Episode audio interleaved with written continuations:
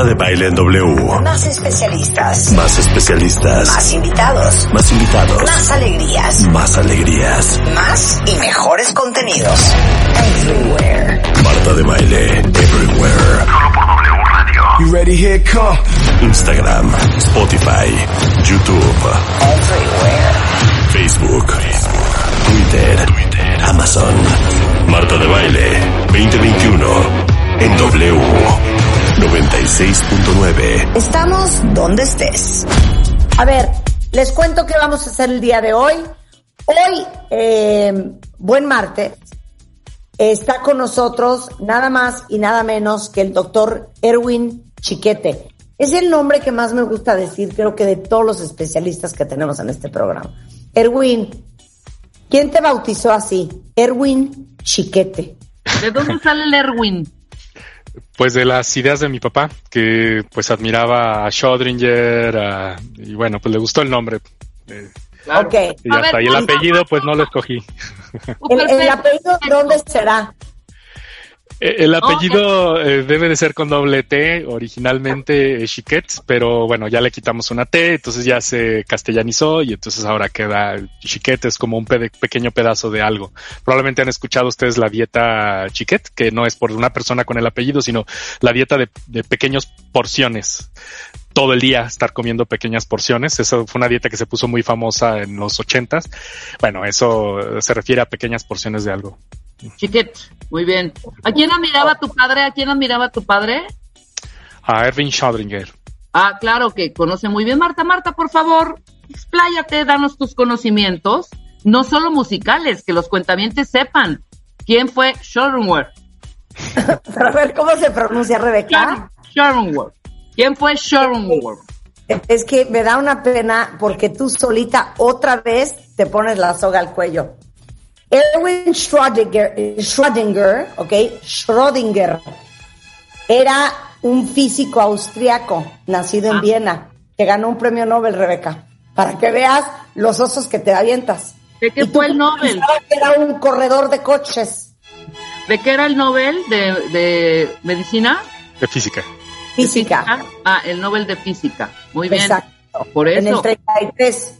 Ven cuentavientes, Marta no solo sabe de música, sino también de premios Nobeles, como el de este doctor Schrödinger. Exacto, pero está padre. Erwin Chiquet. Ya Eh. lo descompusieron con el chiquete. Pues ya quedó así. Yo, yo así lo digo, de hecho, chiquete, tal cual. Chiquete.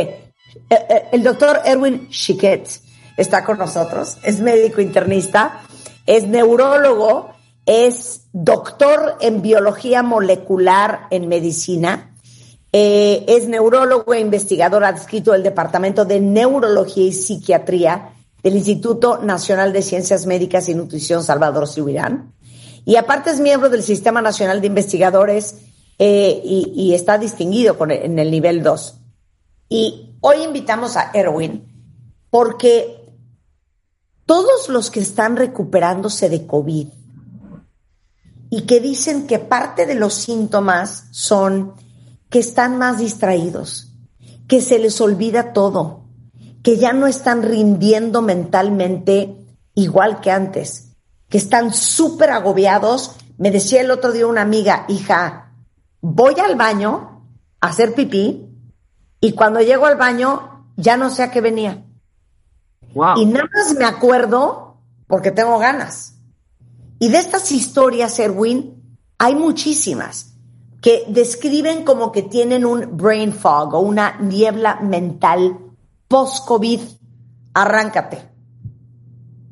Sí, la, el brain fog o, o mental fog o cognitive fog es un concepto que en realidad ya existía antes de lo de COVID. Este es una forma, digamos, coloquial, no científica o no académica de llamarle a cuando sentimos que tenemos una bruma mental, una niebla mental, cuando no procesamos apropiadamente eh, las ideas, cuesta mucho trabajo concentrarse, cuesta mucho trabajo eh, traer las palabras apropiadas para armar las bases apropiadas, la capacidad que tenemos de defendernos de la distracción de la interferencia cognitiva, eso le llamamos nosotros distracción. En, en neurología, interferencia cognitiva es eh, muy pobre, de tal manera que muchas cosas interfieren, eh, nos abruman y es muy difícil que nos podamos concentrar para realizar una tarea de tal manera que eh, el paciente puede decir, bueno, no sé, estoy en las reuniones de trabajo, estoy en las conferencias, estamos poniéndonos de acuerdo y la verdad no, no puedo seguir la, la conferencia, me cuesta mucho trabajo tomar el hilo y terminar eh, eh, con una idea. Cuando me preguntan, ¿y tú qué opinas? Y yo, no, no, nada, pues todo bien. O sea, la verdad me cuesta mucho trabajo incluso poder opinar porque me cuesta concentrarme, entender qué es lo que se trató y además el uso de las palabras no me vienen, como que sí quiero decir la idea, pero se me queda trabada eh, la, la, la intención y no puedo yo expresar las palabras, uso palabras, meto palabras interferentes incluso en inglés o de otros idiomas, incluso lenguaje vulgar para referirme a cosas porque no me viene la palabra correcta. Y es que cuando nosotros nos vamos a defender de la, de las interferencias, entra otra función cognitiva que es la inhibición o el control de inhibiciones. El control de inhibiciones es lo que nos eh, detiene de decir una palabra altisonante, que es lo que se nos vino a la mente cuando queremos decir, pero este no la queremos decir y vemos que es inapropiado y entonces no la decimos. Por ejemplo, cuando decimos es que ya tiene mi coche ya está y viene la palabra jodido, pero decimos, no, no, no, no, no es correcto. Voy a decir, ah, descompuesto. Y entonces nos detenemos y no decimos la palabrota y decimos descompuesto. Bueno, eso, eh, el, el podernos defender de ello depende de una función cognitiva que es el control de inhibiciones. Eso también se ve afectado en los pacientes con brain fog. Ahora, o con eh, neblina O sea, mental o, o sea, alteraciones cognitivas post-COVID. Lo que quieres decir es que están como un poquito frontalizados, que, que dicen lo que, lo que se les viene. Sí, sí, es muy sutil. La verdad es que no, no al grado de llamar demasiado la atención en la mayoría de los pacientes. Mm. Pero las, las noticias son que eh, después de COVID, eh, eh, aproximadamente el 30%, o sea, alrededor del 30% de los pacientes que se recuperaron de un COVID, independientemente de la severidad, y esa es una parte que nos pareció a nosotros alarmante, independientemente de la severidad, tienen este problema de alteraciones cognitivas post-COVID o eh, el famoso brain fog post-COVID, esta neblina mental post-COVID. Este problema de bruma mental eh, post-COVID o neblina mental post-COVID contrario a lo que pensábamos nosotros, ya lo vimos nosotros en un estudio que se está realizando ahí, eh, que estamos realizando nosotros en el Instituto Nacional de Ciencias Médicas y Nutrición Salvador Subirán, pero también ya, ya nos ganaron obviamente en otros países y ya empezaron a publicar algunas cosas al respecto del brain fog. Y es muy interesante cómo no se relaciona tan directamente con la severidad del COVID. Contrario a lo que nosotros pensábamos, nosotros creíamos que obviamente a más severidad, mayor alteración cognitiva. Lo que pensábamos es que evidentemente una persona que estuvo intubada en terapia intensiva iba a salir peor que una persona que estuvo con síntomas leves en su casa. Pues ahora resulta que no. Resulta que eh, el porcentaje no varía demasiado. Sí es ligeramente superior en las personas que estuvieron necesitando oxígeno y que estuvieron eh, graves en el hospital, pero no es significativamente superior. Estamos hablando de cerca del 30% en las personas, un 28% en las personas con que estuvieron en su casa recuperándose de COVID y un 35% de las personas que estuvieron graves en la terapia intensiva. O sea, vean ustedes cómo, pues el porcentaje no es tan diferente, eh, es muy similar. Uh -huh. Claro. A ver, pero entonces sigamos la lista. Las quejas típicas son, para que ustedes se den cuenta que no están locos cuentavientes, pérdida de memoria, que ya le explicaste, dificultad para encontrar las palabras, problemas de atención y abrumarse con tareas simples y falta de claridad. Explícame esas. Sí, eh, a veces hay tareas que nosotros hacemos y que las sentimos demasiado simples porque, bueno, son muy cotidianas, como por ejemplo el, el vestirnos, como por ejemplo el preparar un alimento, y nosotros sentimos que eso es demasiado simple porque, bueno, estamos ya muy acostumbrados a hacerlas. Sin embargo, sí exigen muchos procesos mentales que deben de estar limpios, íntegros para poderse realizar. Eh, tengo una paciente, por ejemplo, que me mencionó ahora con lo de las fiestas patrias, que no iba a hacer ninguna fiesta en casa, ninguna reunión, ninguna noche mexicana, porque no le daba la cabeza para hacer los platillos, que son platillos muy exigentes, que prefer preferían incluso comprar comida y, y, disfrutarla en casa con la familia porque no, no, no les daba la cabeza. Y me decía, me preguntaba, ¿y eso es posible? Y Claro, totalmente posible. ¿Por qué? Porque la, la, la función mental o las funciones mentales, mejor dicho, que se requieren para poder, poder, preparar un alimento son complejas. O sea, necesitamos memoria, memoria remota, memoria reciente para saber qué es lo que dejamos pendiente en lo que estamos preparando. Necesitamos funciones ejecutivas adecuadas. Necesitamos defendernos de la distracción, es decir, de la interferencia cognitiva de manera apropiada. Y eso hace que no desempeñemos esas tareas que son relativamente simples. Eh, les decía también el vestirse, el ducharse. O sea, hay pacientes que me dicen, eh, ¿me crees que ya me estaba secando el cuerpo con la toalla después de ducharme y todavía tenía jabón en las piernas? O sea, es decir, no me había bañado completamente bien. ¿Es posible eso? Sí, e incluso tareas tan simples como esas no se pueden realizar completamente porque pues la mente está demasiado abrumada. Justo por eso es lo de brain fog, como que hay un, eh, una mente abrumada, es decir, con bruma, con exceso de cosas, cargada, sobrecargada. Dicen, en inglés también podemos ver cómo la gente verbaliza eh, overloaded. Así dicen, I feel overloaded. Este, eh, como que está overwhelmed la, la, la persona, es decir, sobrecargada. Ok, claro. Es, es, abrumado, es abrumada la palabra. Estás abrumado. Exacto. Oye, ahora, qué interesante lo que acabas de decir, que uno pensaría que lo que tienes en realidad no debería de ser secuela de COVID porque te dio súper leve. Uh -huh. Y que eso solamente podría ser exclusivo de la gente que estuvo más grave que tú. Pero ya les quedó claro, después de lo que dijo el doctor de los estudios, que no importa cómo te dio, eh, es muy probable que lo que tienes, si tienes estos síntomas, claro que sean de, de COVID. Ahora, ya sabes que a mí me encanta la explicación fisiológica de qué hace el virus en el cerebro que causa estas manifestaciones y estos síntomas. Sí, tenemos inferencias indirectas porque directamente nada más se, ha tenido accesos, ya se han publicado autopsias de pacientes que murieron con, con COVID. El problema es que son los pacientes más graves. Entonces, evidentemente, lo que vamos a ver en esas autopsias a nivel histopatológico, es decir, con el microscopio, pues son cosas muy graves, este, de tal manera que eh, a mí me cuesta mucho trabajo creer que eso es lo que ocurre en las personas que tienen un COVID leve. Eh, a lo que se le ha atribuido actualmente y los que sí parecen no, ser. Escríbeme qué, qué dicen estas autopsias, ¿qué ven? Sí, en estas autopsias hay, hay daño en las comunicaciones de las neuronas, en los axones, en las prolongaciones que tienen las neuronas, que son las colitas axones, están interrumpidos, muchos de ellos tienen daño vascular, este, eh, muchos de estos pacientes hay pérdida o hay disminución en el número de células, eh, y hay en algunos casos incluso hasta inflamación, aunque muy discreta en realidad. Entonces, esa parte es la que, la que eh, se ha relacionado, pero estamos hablando de pacientes en los que fallecieron por alguna, eh, por insuficiencia respiratoria en COVID, por ejemplo, en la terapia intensiva, les hacen las autopsias y ven que el cerebro estaba dañado aún a pesar de que el paciente pues no manifestaba nada neurológico. Entonces tenemos ese, ese lado. Ahora, ¿qué otros estudios de manera indirecta, incluso que nosotros ahí en el instituto hemos podido determinar que se relacionan con esta neblina eh, o abrumamiento mental?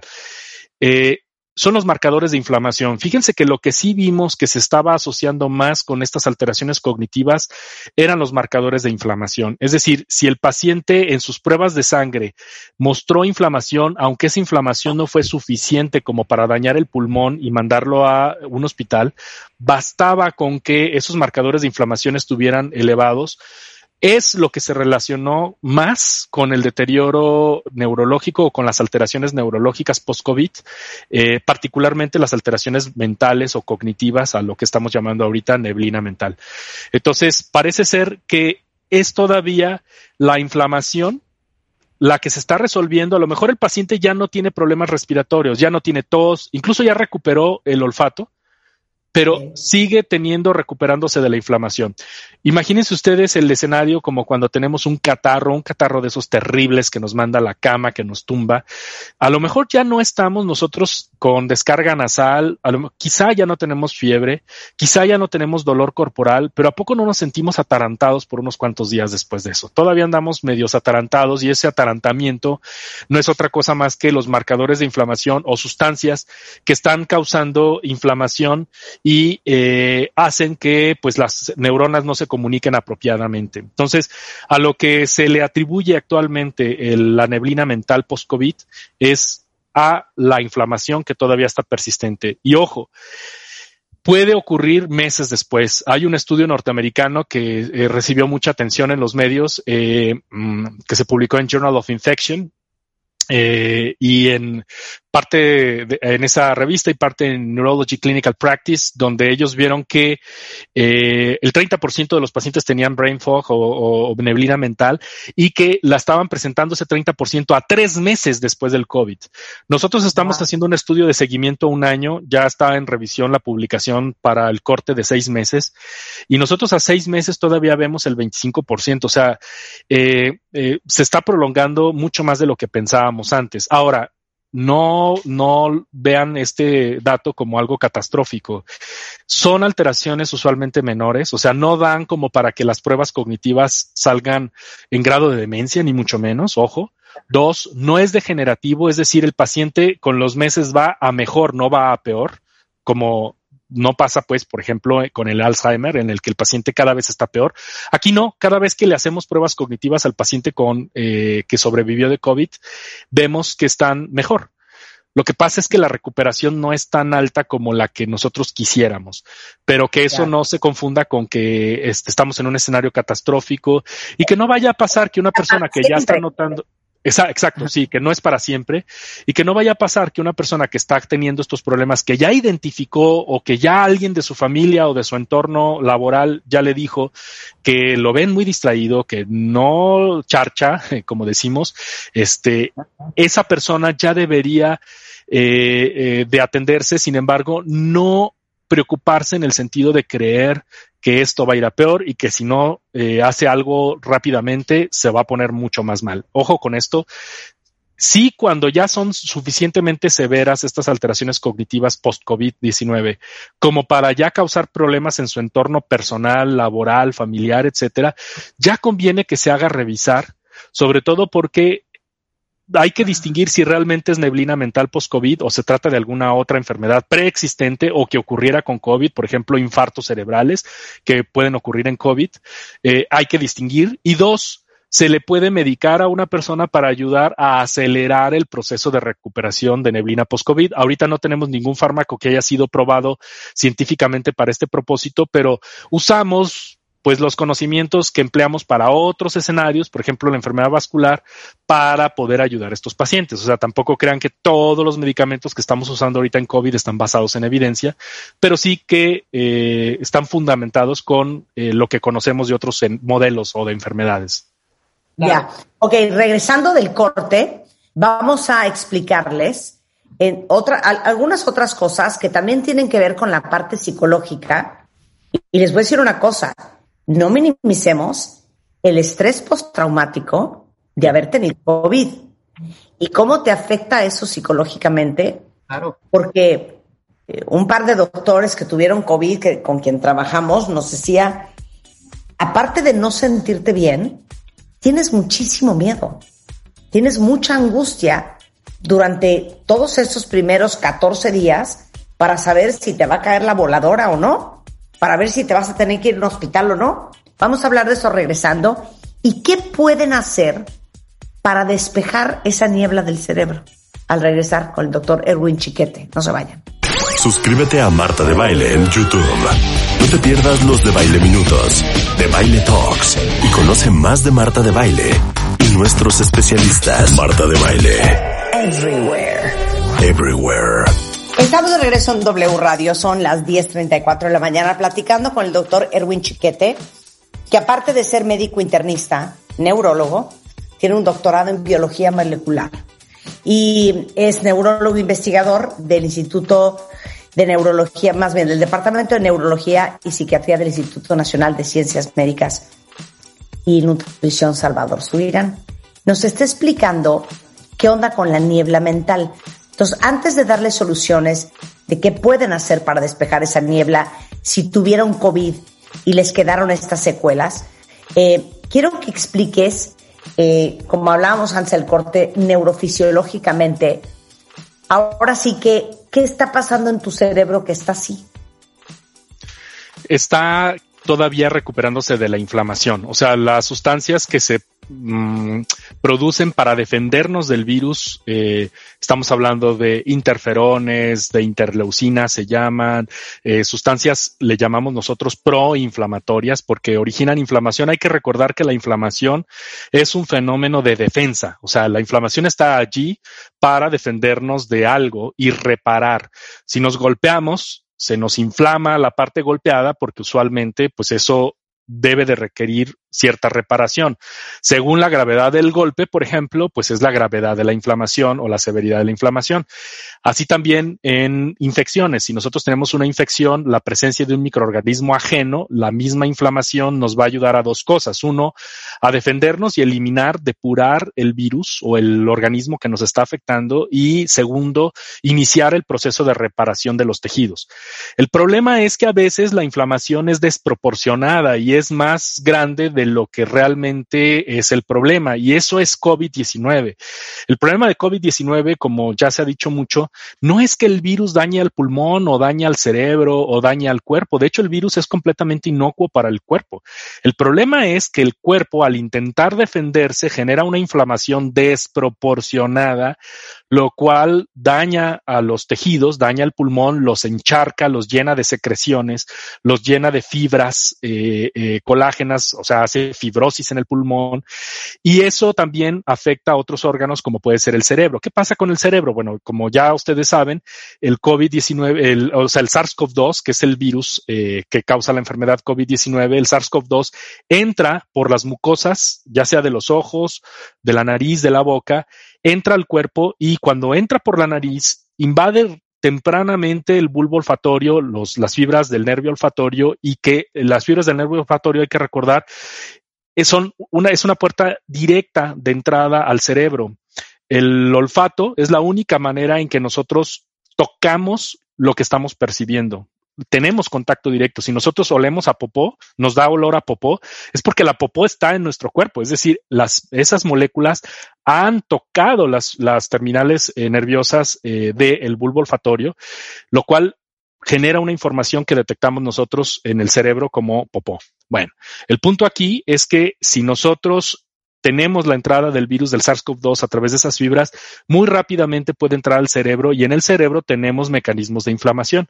Esos mecanismos de inflamación tratan de defenderse de la presencia del virus, pero nuevamente pueden llegar a ser en algunas personas, tan alto como el 30%, quizá un poco más, tan desproporcionado que originan problemas en el propio tejido, en el propio cuerpo. A veces el problema de la enfermedad COVID-19 son los mecanismos de defensa más que la propia enfermedad. Entonces, ese es el, problema. Hay daño vascular, hay inflamación vascular, hay inflamación de los tejidos y esa inflamación es la que nosotros creemos hasta el momento. Hay que recordar que con COVID cada mes tenemos información, o sea, cada día, de hecho, tenemos cosas nuevas.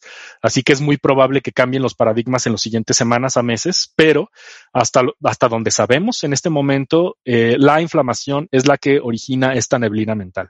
Ok, queda claro. Ahora, eh, Hablemos del estrés postraumático de haber tenido COVID y también las razones psicológicas por las que puedes tener brain fog.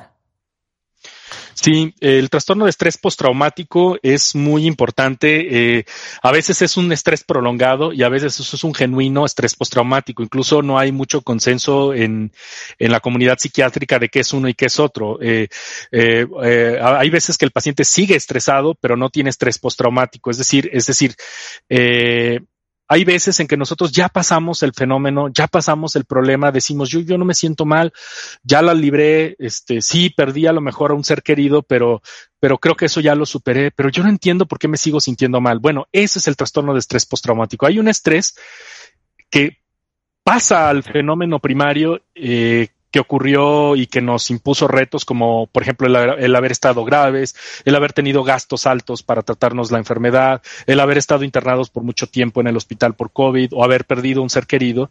Eh, eso evidentemente nos generó un daño emocional, pero aunque aparentemente ya está superado, puede ser que en este momento sigamos teniendo estrés.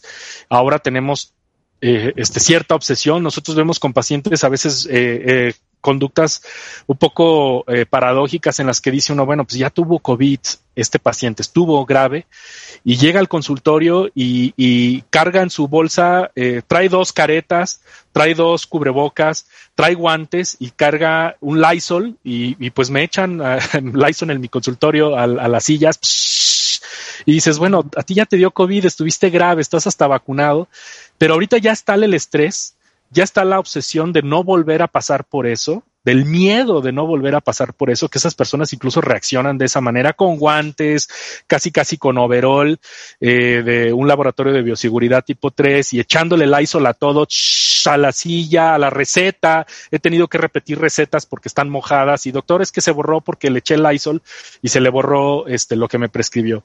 Este de tan obsesivos y esa esa esa conducta obedece al estrés postraumático. Ahora, evidentemente el estrés postraumático o cualquier alteración psicológica que venga después del COVID, que puede ser la depresión, la ansiedad, el trastorno del sueño, el trastorno de estrés postraumático y otros, que no son los únicos, todos estos trastornos psiquiátricos o psicoafectivos que vienen después del COVID-19, por supuesto que eh, eh, compiten para nuestra mente compiten con lo que estamos viviendo en el día a día. Si nosotros estamos pensando en la tristeza que estamos viviendo, en cuánto extrañamos a esa persona que perdimos, en todo lo que gastamos, etcétera, y estamos al mismo tiempo en la computadora haciendo nuestro trabajo, eh, en una reunión de trabajo, pues claro que esos pensamientos negativos, esa sensación de estrés, de ansiedad que me está originando el que haya yo sobrevivido a COVID-19, pero con, con problemas sociales, físicos, mentales, etcétera,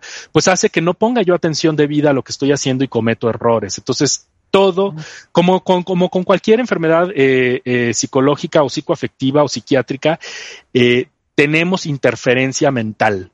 Es un, un estímulo que está compitiendo con el mundo, con lo que estamos viviendo día a día, con por la atención en nuestra mente. O sea, es, es imagínense ustedes que es, es, es ese eh, compañero enfadosito, eh, negativo, que estaba total eh, distrayendo la clase todo el tiempo. Entonces, en lugar de que nuestra mente esté eh, en la clase atendiendo, tenemos a este compañero que nos está llame llame llame llame la atención. Bueno, eso es un trastorno psicoafectivo. Está compitiendo por nuestra atención, por nuestros recursos cognitivos, llamamos nosotros en neurología. Nuestros recursos cognitivos se derivan y se desvían a ponerle atención a la tristeza, al dolor, a la ansiedad, al trastorno del sueño que nos dejó el COVID-19.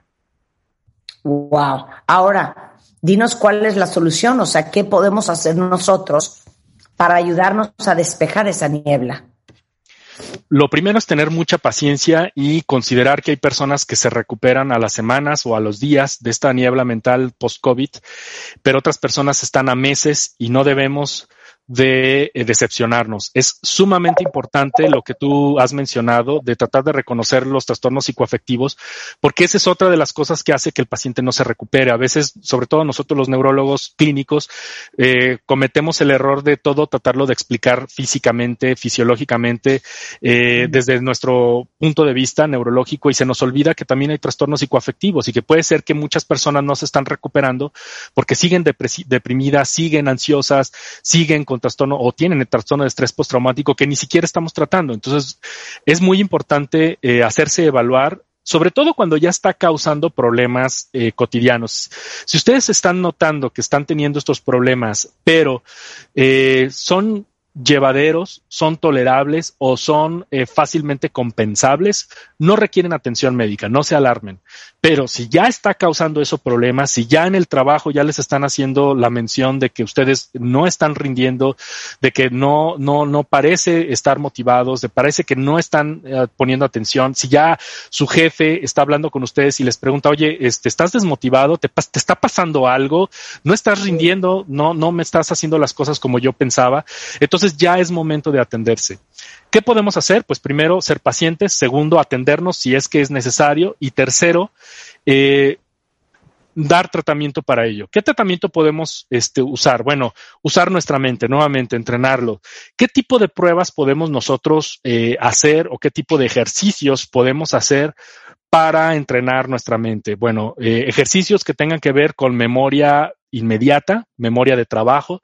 Por ejemplo, cuando nosotros nos ponemos pruebas tales como recordar una serie de números, y eso es muy fácil hasta jugar con los niños al respecto. O sea, podemos decir, eh, a ver, te voy a decir una secuencia de números y nosotros, el, el que está probando la nota, y tú te tienes que grabar y más tarde, y, y me tienes que repetir eh, todos estos números que te acabo de decir. A ver, la secuencia es 2, 3, 7, 9, 4, 2, 3, 5, y etcétera. ¿Hasta qué recuerdas? Y entonces uno tiene que empezar a recordar más números. Evidentemente, la capacidad usualmente del ser humano es recordar entre seis y ocho números eh, de manera secuencial. Pero el, el hecho de estar entrenando nos ayuda a tratar de enfocar nuestra atención apropiadamente. Eh, luego también la memoria explícita. Y volvemos al tema de la, del nombre y la dirección. Podemos decirle a nuestro paciente, pues mira, o a nuestro amigo o a nuestro familiar, vamos grabándonos nombres y direcciones. Entonces, eh, eh, te voy a decir el nombre de una persona. Esta persona se llama Víctor Mena, que vive en la calle de Cuitláhuac, 186, departamento 1, Colonia Toriello Guerra, en Tlalpan. Ahora, más tarde hacemos unas cosas y lo tienes que recordar.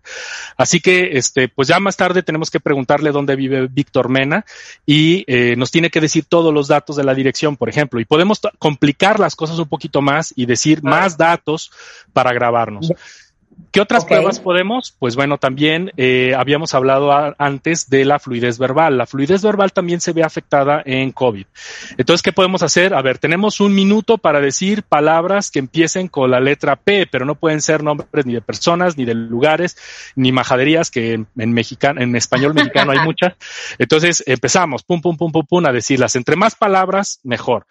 Palabras que sean categorías, a ver, objetos que están en una ferretería, objetos que están en una cocina, objetos que están en una oficina. Eso ya lo habíamos comentado para entrenar la mente en otros escenarios.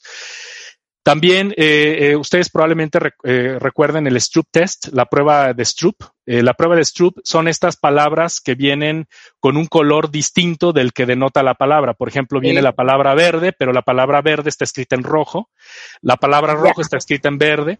Entonces hay que tratar de decirlo más rápido y entonces vemos, hay pruebas, incluso están en YouTube, las pueden encontrar en, en, en, en Internet muy fácilmente, o ustedes las pueden hacer en un archivo digital en Word y entonces pone la palabra verde, pero la colorean en, en no sé, en azul y así cambian ustedes los colores y tienen que decir el color de esa, eh, de la palabra, no palabra, lo que no dice la palabra.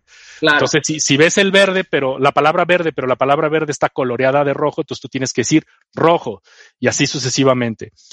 Eh, el Stroop test o la prueba de Stroop es por John Ridley Stroop, que en los 30 ideó esta prueba para tratar de probar cuando la mente se defiende de las interferencias cognitivas. Y ya les dije, ese es uno de los principales problemas en el brain fog, que nos, eh, no nos podemos defender de las interferencias cognitivas. Entonces, esta prueba nos ayuda para defendernos de ello y, este, pues no caer en el problema de distraernos fácilmente con cualquier cosa. Ok, oye, y veo aquí hacer ejercicio aeróbico, comer al estilo mediterráneo, evitar alcohol y drogas, dormir bien, eh, más todos los tres que ya hablaste, ¿no? Sí, esas son ya cambios al estilo de vida, ya no son precisamente test o, o- o ejercicios mentales, sino ya son cambios al estilo de vida que en general se consideran este, positivos siempre en cualquier trastorno cognitivo y que pues es lo mejor que tenemos hasta el momento. Así que también eso es lo que les recomendamos, estar bien hidratados, sumamente importante, salir y hacer ejercicio aeróbico, como bien lo has dicho. Todo eso ayuda a que nuestro cerebro entienda las señales apropiadamente. Recuerden que, ya lo hemos dicho antes, que nosotros le estamos mandando señales a nuestro cerebro que hace lo que nosotros decimos. Si nosotros le mandamos la señal, esto ya se acabó, se acabó lo que se vendía, este, cierren funciones, el cerebro empieza a apagar luces y empezamos a perder funciones cognitivas.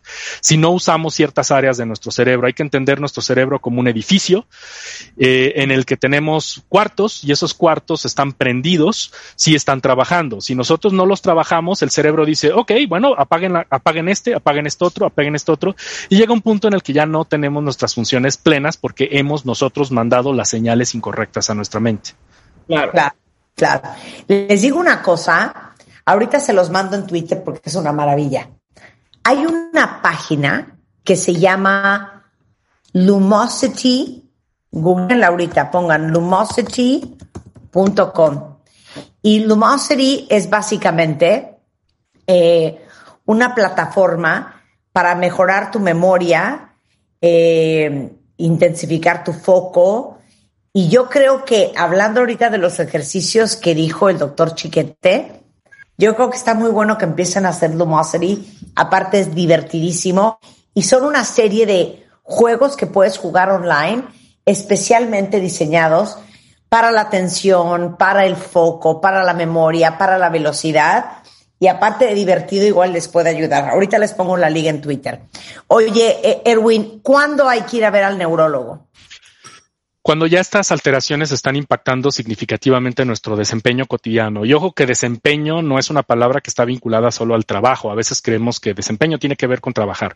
No, desempeño también tiene que ver con la atención que le ponemos a nuestros seres queridos cuando nos están hablando, la atención que le ponemos a eh, nuestro aseo personal, a el preparar un alimento, es decir, la atención que ponemos a los hechos cotidianos. Si nosotros ya estamos notando que hay una alteración allí que está causando problemas, es decir, ya nos equivocamos, ya más dinero del que teníamos que dar, ya eh, se nos pasó la fecha de hacer tal o cual cosa y ahora tenemos que pagar los recargos, ya estamos teniendo problemas con contestar los correos electrónicos en tiempo y forma, ya estamos teniendo problemas en el trabajo, entonces bueno, ya hay que atenderse. Eh, no está tan recomendado atenderse solamente si una persona ha notado algún problema de vez en cuando, pero que esto no ha impactado significativamente su calidad de vida o su desempeño eh, cotidiano. ¿Por qué no se recomienda tanto? Bueno, pues porque no necesariamente esas personas van a necesitar medicación y no necesariamente esas personas van a tener un problema que no puedan superar en las siguientes semanas. Entonces, lo, primero es tener, ya dijimos, paciencia. Segundo, identificar cuándo hay que irse a, revisar profesionalmente.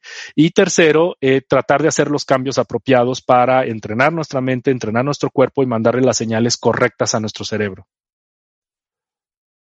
Claro, Erwin, muchísimas gracias. Un placer de verdad tenerte a ti aquí. Y déjenme decirles una cosa, el doctor Erwin Chiquete, que como les decía al principio, es médico internista, neurólogo, doctor en biología molecular e investigador del Departamento de Neurología y Psiquiatría del Instituto Nacional Salvador eh, Subirán. Está en Médica Sur, en la Torre 2, en el piso 8. El teléfono es 55 26 52 5038. Ahorita les pongo todos los datos del doctor Erwin Chiquete en mi Twitter. Te mando un beso, amigo. Muchas gracias. Igualmente, que estén muy bien. Hasta luego. Gracias. Bueno, pues ya saben lo que les está pasando.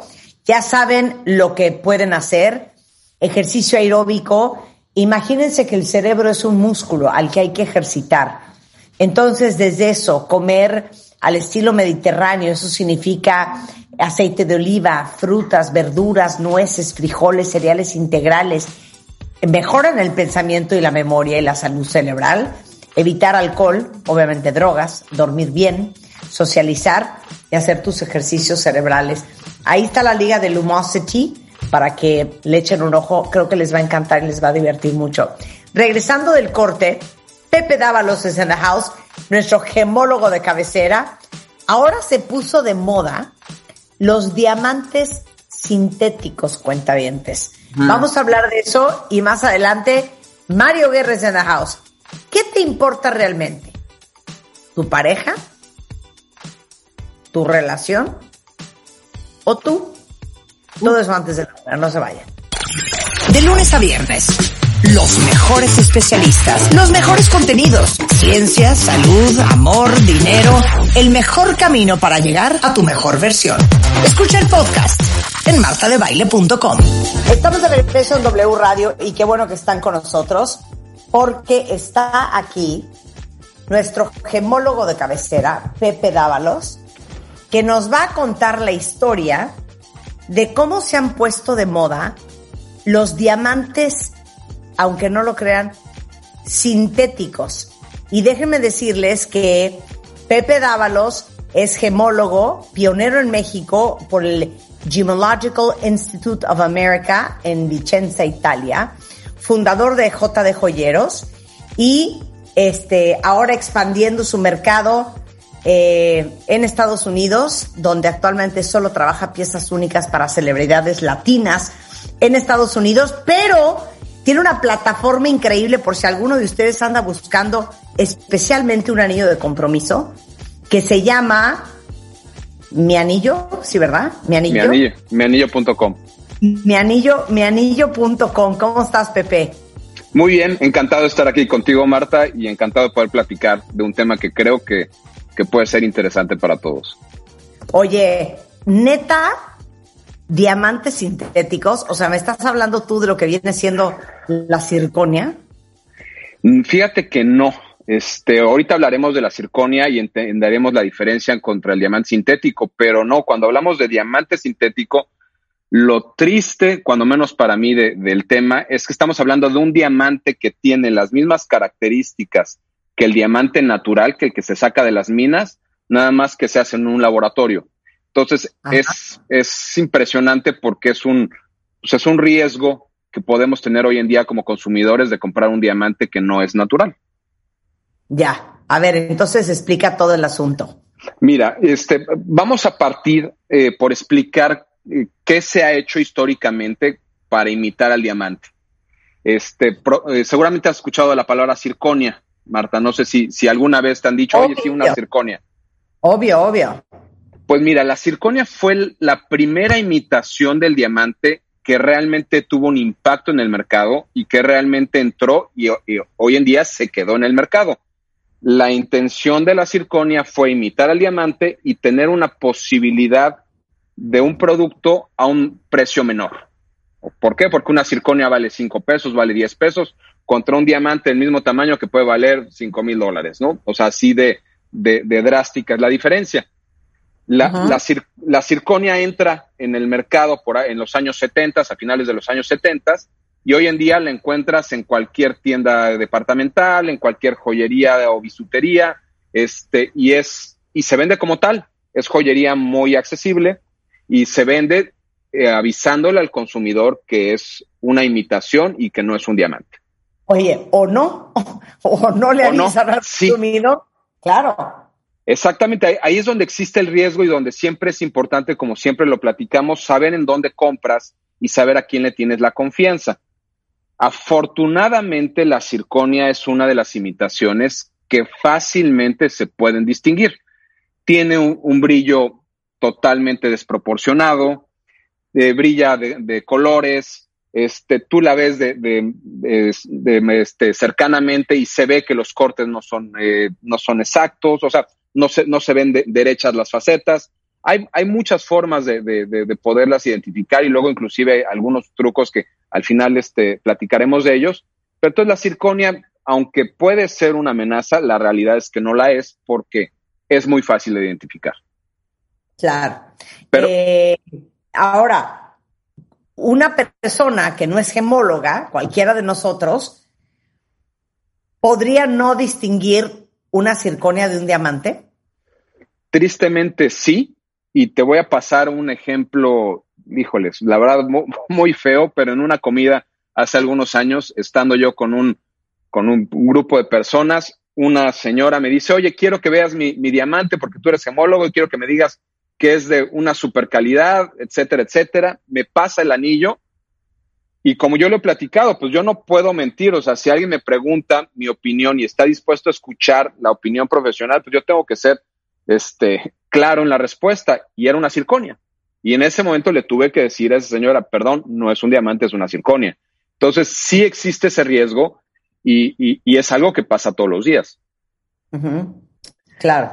Ok, entonces, eh, son dos conceptos. La imitación. La imitación. Ajá. La imitación es algo que quiere parecer otra cosa. Y la imitación, te voy a poner algunos ejemplos que pueden ser muy fáciles de entender. La imitación de piel, ¿no? Tú, tú compras un sillón y puede ser de piel o puede ser de imitación de piel. ¿Qué quiere decir? Que el producto que te ponen como imitación no es piel, se parece. Pasa lo mismo con el diamante y tenemos algunas imitaciones como es la circonia, como es el zafiro blanco, como es el topacio blanco, como es el circón natural. O sea, hay muchas gemas naturales o artificiales que pueden imitar al diamante y normalmente se hacen con la intención solo de imitarlo y ofrecer algo a un precio inferior. Pero ¿qué pasa? En el diamante vienen dos imitaciones que hoy en día están muy, muy presentes en el mercado, muy difíciles de, identificar y donde obviamente la posibilidad de, fraude y de riesgos crece de, manera exponencial. Claro. ¿Cuáles son estas dos?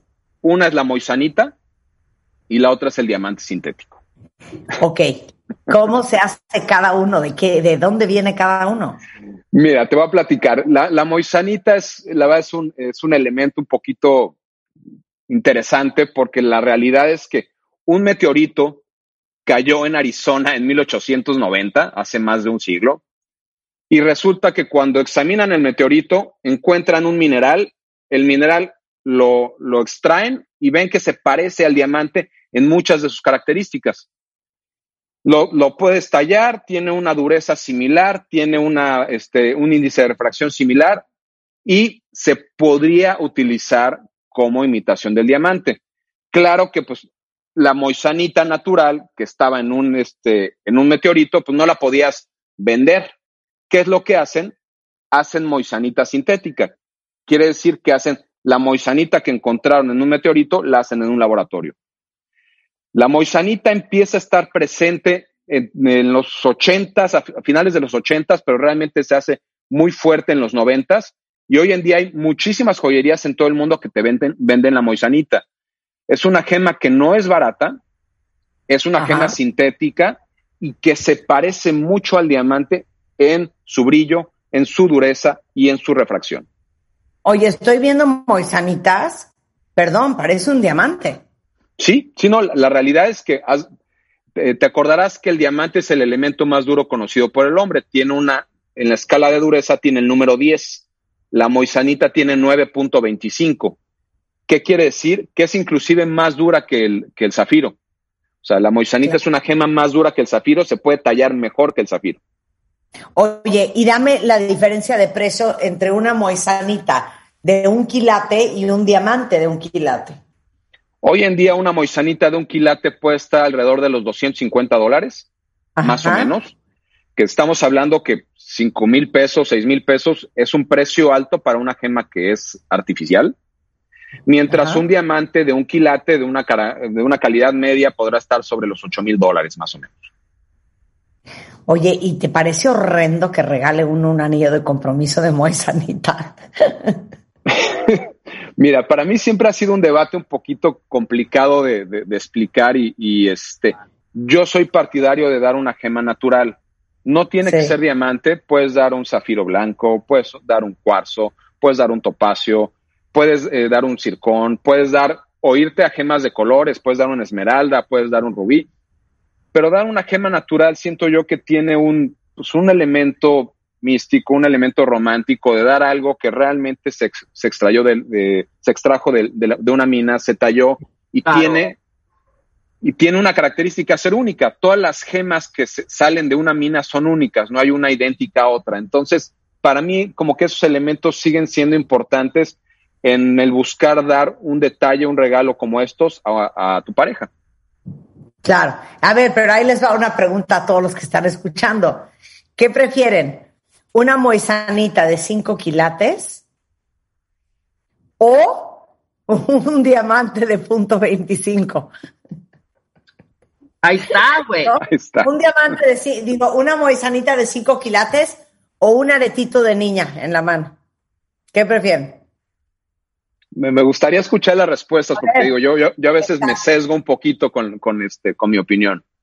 Yo Claro, depende, yo depende. Si me lo dan, si me lo dan de, de una, como de pedir mi mano, pues yo pedi- yo preferiría el naturalito, la neta, por más pequeño. Sí. Si Sí, me lo regalas de cumpleaños, pues el de cinco, Marta. Claro. Oye, Oye. ok. ¿Qué? Pero mira, ahí te va una pregunta, Rebeca. Si te dieran la, eh, la moisanita de cinco quilates y alguien te preguntara, entonces dirías, no, no es un diamante, es una moisanita. Cero, cero. Pero te Cero. callas la boca. Callas la boca, Pepe. Claro. Ok, esa es la moisanita. Y decías Exacto. que el otro es el diamante sintético. El diamante sintético. El diamante sintético es, es, este, es una gema que hoy en día es una amenaza, a mi punto de vista, para el, para el mercado mundial de joyería. Y que el consumidor tiene que entender a qué me refiero o a qué se refiere el mercado con diamante sintético. Un elemento sintético quiere decir que es un elemento que recrea las mismas características físicas y químicas que el elemento natural. ¿A qué me Ajá. refiero? Que es idéntico. La única diferencia es que uno lo hace el hombre, el otro lo hace la naturaleza. No, a mí me explicas cómo hacen el diamante sintético.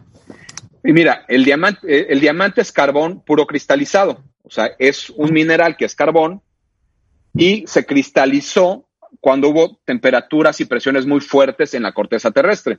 Es- de esta manera se creó el diamante y por eso es un recurso natural no renovable. ¿Qué es lo que hace el hombre? Crean unas cámaras que son unas como esferas metálicas enormes, donde insertan el carbón eh, y dentro de estas esferas vuelven a crear temperaturas y presiones muy altas para, digamos, que imitar las características que hubo cuando se crearon los diamantes naturales y se crea un diamante sintético. Esa es la forma en la que se crea un diamante sintético. O sea, pero es entonces, es lo mismo. Es lo No es mismo. que el diamante natural es de carbón y, y el sintético es de otra cosa. No. Los dos son de carbón, lo que pasa es que, digamos que en un laboratorio hacen el proceso subiendo el carbón a temperatura tal que se cristaliza como lo hizo de manera natural la Tierra. Exactamente. Entonces, algo que tardaron miles de y millones de años en crearse de manera natural, hoy en día se crea en un mes, en dos meses. Es un proceso que, que se ha obviamente logrado cada vez hacer más fácil, más económico, y, y la realidad es que sí, como lo acabas de comentar, un diamante sintético y un diamante natural son lo mismo en características, son lo mismo en el mineral que lo constituye y son lo mismo en, este, en, en sus características físicas y químicas. Pero entonces dime una cosa, ¿es, ¿y es más barato el sintético que el natural? Pues la, la realidad es que sí.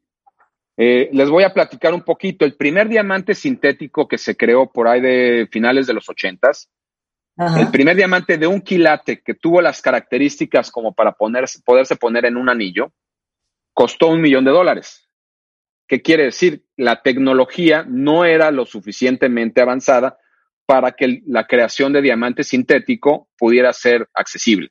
Entonces, el primer diamante sintético, un millón de dólares. Entonces, obviamente en ese momento no fue amenaza para la joyería y era más un tema de investigación, un tema de, este, de buscar inclusive reemplazo para el diamante natural para, para otro tipo de industrias, pero no para la joyería.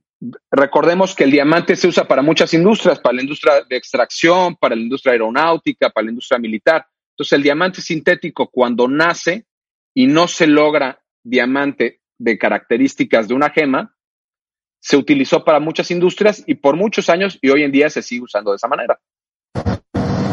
Ok, entonces, a ver, explícame algo. ¿Un quilate de un diamante sintético versus un quilate de un diamante real? Ahí les va la, la, la respuesta y, y la, este, la duda que todo el mundo tenemos.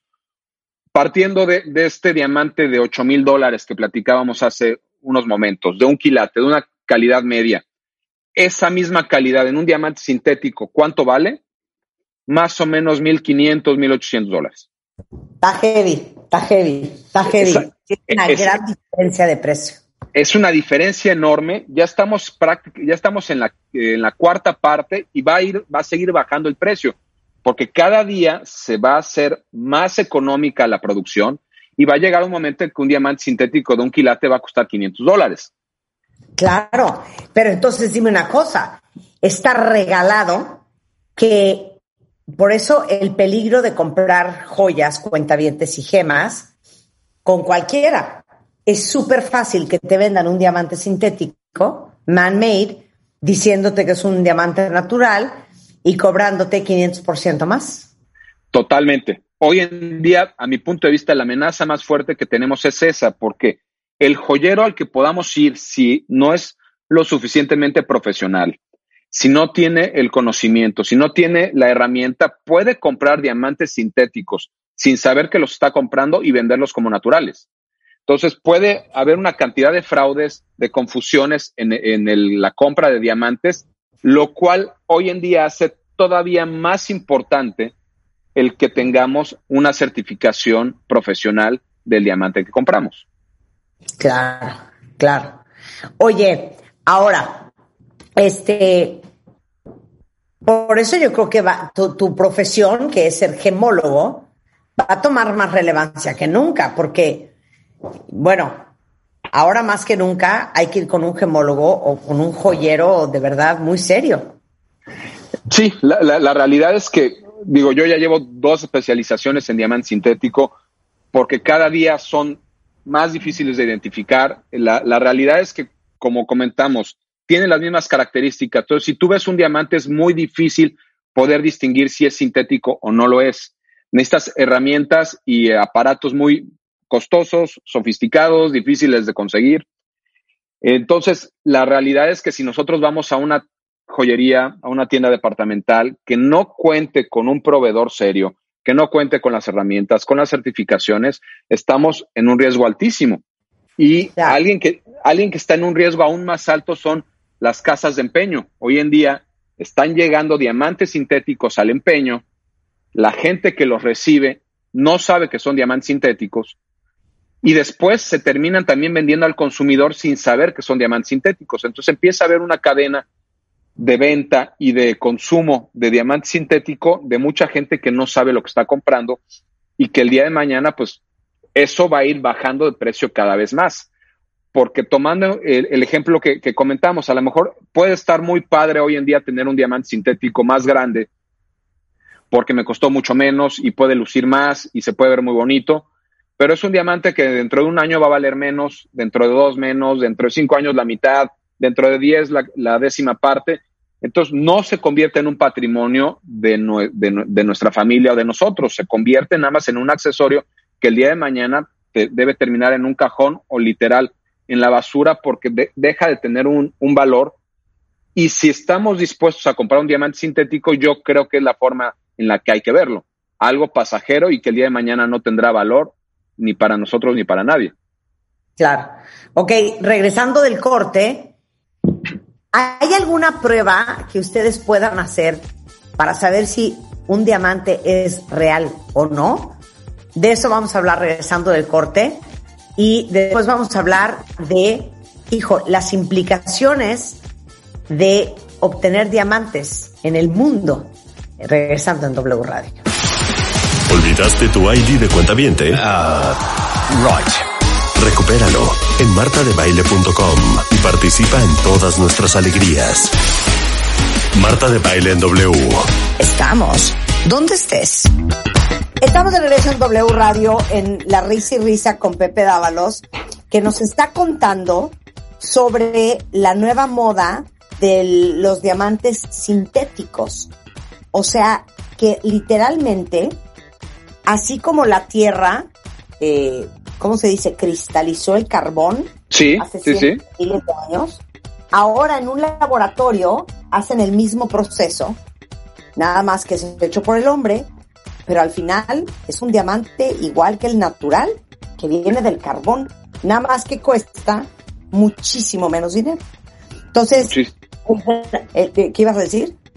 Sí, muchísimo menos. Yo de un año a otro he visto que bajó a la mitad de precio de lo que valía el año pasado. Es, y así va a seguir bajando. Es impresionante.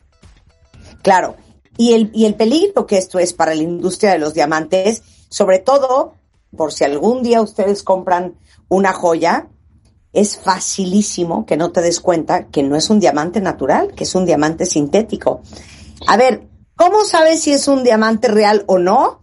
Ahí les van cuentavientes. Eh, ¿Cuántas son? Cinco pruebas diferentes. Empecemos con la prueba del papel de lija. Ok, mira, les voy a platicar y vamos a entender que el diamante es el elemento más duro conocido por el hombre. Para tallar un diamante necesitamos otro diamante, ¿ok? Entonces, de esa manera, ¿qué pasa? ¿A qué me refiero tallar? Tallar quiere decir darle forma al diamante. Entonces, si yo agarro cualquier elemento que encuentre, si agarro eh, una lija, si agarro un picayelos, si agarro este, unas pinzas, si quiero raspar un diamante, no lo voy a poder raspar. Es, importante que entendamos, estamos hablando de rasparlo, estamos hablando de rayar un diamante. Si yo le pego un diamante con un martillo, lo voy a romper. ¿Por qué? Porque el diamante es un cristal, se va a romper como cristal que es. Cuando hablamos de dureza, la dureza se refiere a la resistencia a las temperaturas y la resistencia a las rayaduras. ¿Ok? Entonces, un diamante va a resistir cualquier elemento que no sea un diamante. Entonces, si nosotros agarramos, como, como decías ahorita, en el primer ejemplo, agarramos un papel de lija y queremos rayar un diamante, no lo vamos a poder rayar. Si agarramos una circonia, un cuarzo, inclusive hasta un zafiro, y le pasamos con la lija, es muy probable que rayemos la superficie y se note, se note un rayón como si hubiéramos rayado un vidrio de, un coche, como si hubiéramos rayado un espejo en un baño. Esa es una forma de poder identificar si es un diamante o no es un diamante, más no si es un diamante sintético o un diamante natural, que es importante que entendamos que el diamante natural y el sintético se van a eh, comportar de la misma manera. Ok. Ahora, ¿eso pasaría con una circonia? Sí, una circonia la puedes rayar y de hecho en algunas casas de empeño eh, que todavía trabajan con algunos métodos un poquito antiguos para la diferenciación de, diamantes, lo que hacen es eso, tienen unas como plumitas de, metálicas y agarran la circonia y la tallan en la, en la faceta eh, más grande que es la mesa y, la, este, la hacen con la plumita y lo tallan. Y entonces se marca una línea se marca un rayón y entonces en ese momento sabes automáticamente que no es un diamante. Lo que sí es que estás dañando la otra gema, eh, la, este, la, imitación del diamante, la estás dañando y la estás maltratando. Claro, ok. La prueba de lectura completa.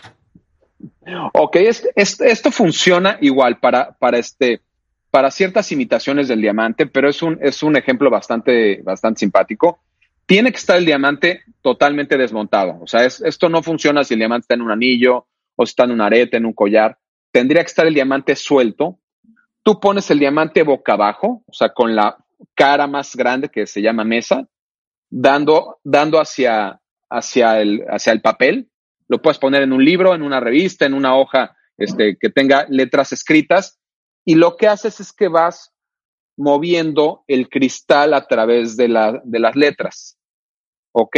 Y depende si logras leer o no logras leer lo que dice, si estás, si estás hablando de una, de una imitación del diamante o si estás hablando de un diamante natural.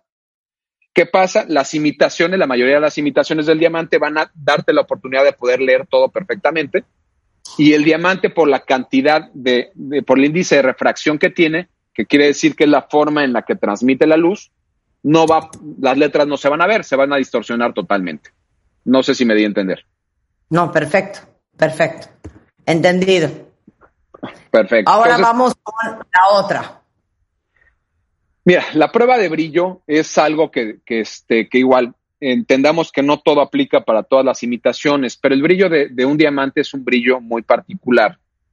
El brillo de la mayoría de las imitaciones es un brillo que aparte de que entre comillas, es muy falso, eh, muchas veces viene acompañado de destellos de muchos colores, muy, muy, este, eh, llamémosle colores del arco iris, este, destellos muy, muy intensos, como es en el caso de la circonia, cuando en el diamante los destellos que tú ves en el brillo son blancos. Entonces, es algo que nos ayuda. En este caso, la prueba de brillo no es una prueba 100% fiel, porque ¿qué pasa si tú tienes un diamante que tiene una coloración más baja o tienes un diamante que tiene inclusiones, fuertes inclusiones en su interior? Estos destellos de luz pueden traer coloraciones y nos podríamos confundir este, con, con, con una imitación. Entonces, esto aplica para ciertos diamantes, sobre todo diamantes muy blancos, y no es una prueba 100% este, real. Ok, perfecto. Luego, la prueba de calor. La prueba de calor, esta es, esta es una prueba muy interesante. Eh, eh, retomando el punto que decíamos, que el diamante es el elemento más duro conocido por el hombre. El diamante tú lo puedes, o sea, literal, tú podrías hacer esto, no lo hagan en casa porque si no tienen el conocimiento puede ser peligroso, pero tú podrías prender la estufa, agarrar el diamante, meter el diamante eh, en la estufa y que se, que se caliente y se ponga rojo vivo, que realmente se pone como azul y al diamante no le va a pasar nada. Tú podrías después agarrar ese diamante y echarlo en un vaso de agua, en una cubeta de hielos, y el diamante no le pasaría absolutamente nada. No se rompería, no se crack, eh, este, ya sabes, no se fracturaría, cosa que le pasaría a prácticamente cualquier otro cristal. Entonces, el índice, el índice, perdón, la, temperatura en la que el diamante entra a su punto de fusión es demasiado alta como para que con una estufa o con un eh, encendedor nosotros pudiéramos calentar y fundir un diamante. Igualmente uno sintético. Igualmente uno sintético. Ahí sí no va, no va a haber ninguna diferencia. Ahorita ¿Y una circonia? Y la circonia sí. La circonia tiene, tiene un punto de fusión mucho más bajo que el diamante. Entonces, cuando llega a ciertas temperaturas, va a empezar a, fundirse. Y literal, se, se va a derretir. Cállate los ojos. O sea, qué miedo ahorita agarrar tu anillo de compromiso y meterlo. Y hacer la prueba, y hacer la prueba. Para ver qué jala. Tomemos en cuenta que el metal tiene un punto de fusión inferior también. Entonces, si nosotros metiéramos un anillo, se empezaría a derretir primero el oro o la plata o el platino antes que el oro, antes que, perdón, que el diamante. Entonces, es, es por eso que no, no es algo que sea tan fácil de hacer porque tendría, tienes que tener la herramienta adecuada para poderlo hacer. Qué cosa más divertida. Oye, eh, dice aquí una cuentaviente, me pareció interesante el, tema, no sé si ya lo viste, que hay un documental en Netflix que se llama eh, En pocas palabras y eh, hay un episodio en la temporada 2 que se llama Diamantes y viene una buena explicación del negocio de los diamantes y las implicaciones de obtener diamantes. Sí, la verdad que hay hay varios documentales y la verdad hoy en día hay mucha más información sobre el tema de, los diamantes, las, eh, como lo comentas, las implicaciones, el tema de la extracción, eh, hablando de los diamantes de, sangre o de, conflicto, hablando de los monopolios que existen hoy en día. Por poner un ejemplo, un punto que, se me olvidó comentar hace un ratito que, que a mí en lo personal me, me saca de onda es que De Beers, ubicas la empresa de Beers, este, Obvio. Obvio. Eh, cuando yo te digo de Beers, ¿qué es lo que, qué es lo que te viene a la mente? La empresa más importante de diamantes. De diamantes, sí. Exactamente.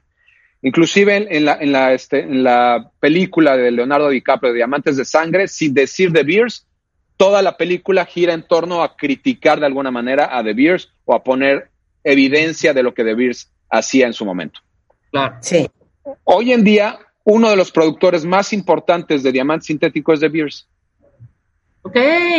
Algo que, ¿me entiendes? No, no me hace sentido que alguien que durante años tuvo la bandera de diamantes naturales, este, extraerlos, eh, controlar el mercado, este, hoy en día también quiera controlar el mercado del diamante sintético. Entonces son, son este, cambios dentro del mercado actual que, siéndote muy sincero, realmente no sé cuál sea el resultado a mediano y largo plazo de, estos cambios. Claro. Qué cosa más interesante. Pero si quisiéramos ver la, historia del diamante y cómo se sacan los diamantes, ¿dónde la tendríamos que ver? Mira, hay un documental, ahorita voy a buscar el nombre y lo voy a poner en, Twitter. Este, hay un documental buenísimo de National Geographic donde te explica absolutamente todo este, desde cómo salen, de cómo se extraen, te, te mandan a los años 60 eh, cuando empezó la extracción más importante, te hablan de Sudáfrica, te hablan de Canadá, de Australia, de Rusia, de los principales productores, de lo que implica las condiciones en las que están la mayoría de los países productores. O sea, es, es, un, es una radiografía muy interesante sobre todo lo que tiene que ver con los diamantes. Y después hay otro documental que igualmente les voy a, les voy a este, compartir, donde se habla exclusivamente del mercado, de cómo se ha buscado, entre comillas, este, controlarlo o monopolizarlo, y si realmente los diamantes se están acabando o no están acabando, si realmente este, todos estos eh, eh, eh, comentarios y, que no sabemos realmente luego si son, son temas reales o no, porque el diamante es un recurso natural no renovable, entonces eventualmente sí se va a acabar, pero qué tan cerca estamos de que se acabe, eso son temas que se, se abordan en este tipo de documentales. Claro, oye, y dime una cosa, pregunta aquí una cuenta ¿será que se abaraten en el futuro los diamantes de verdad, debido a que el diamante sintético sea cada vez más barato y difícil de diferenciar de un original? Mira, es una es un debate importante que existe. Yo tengo mi punto de vista.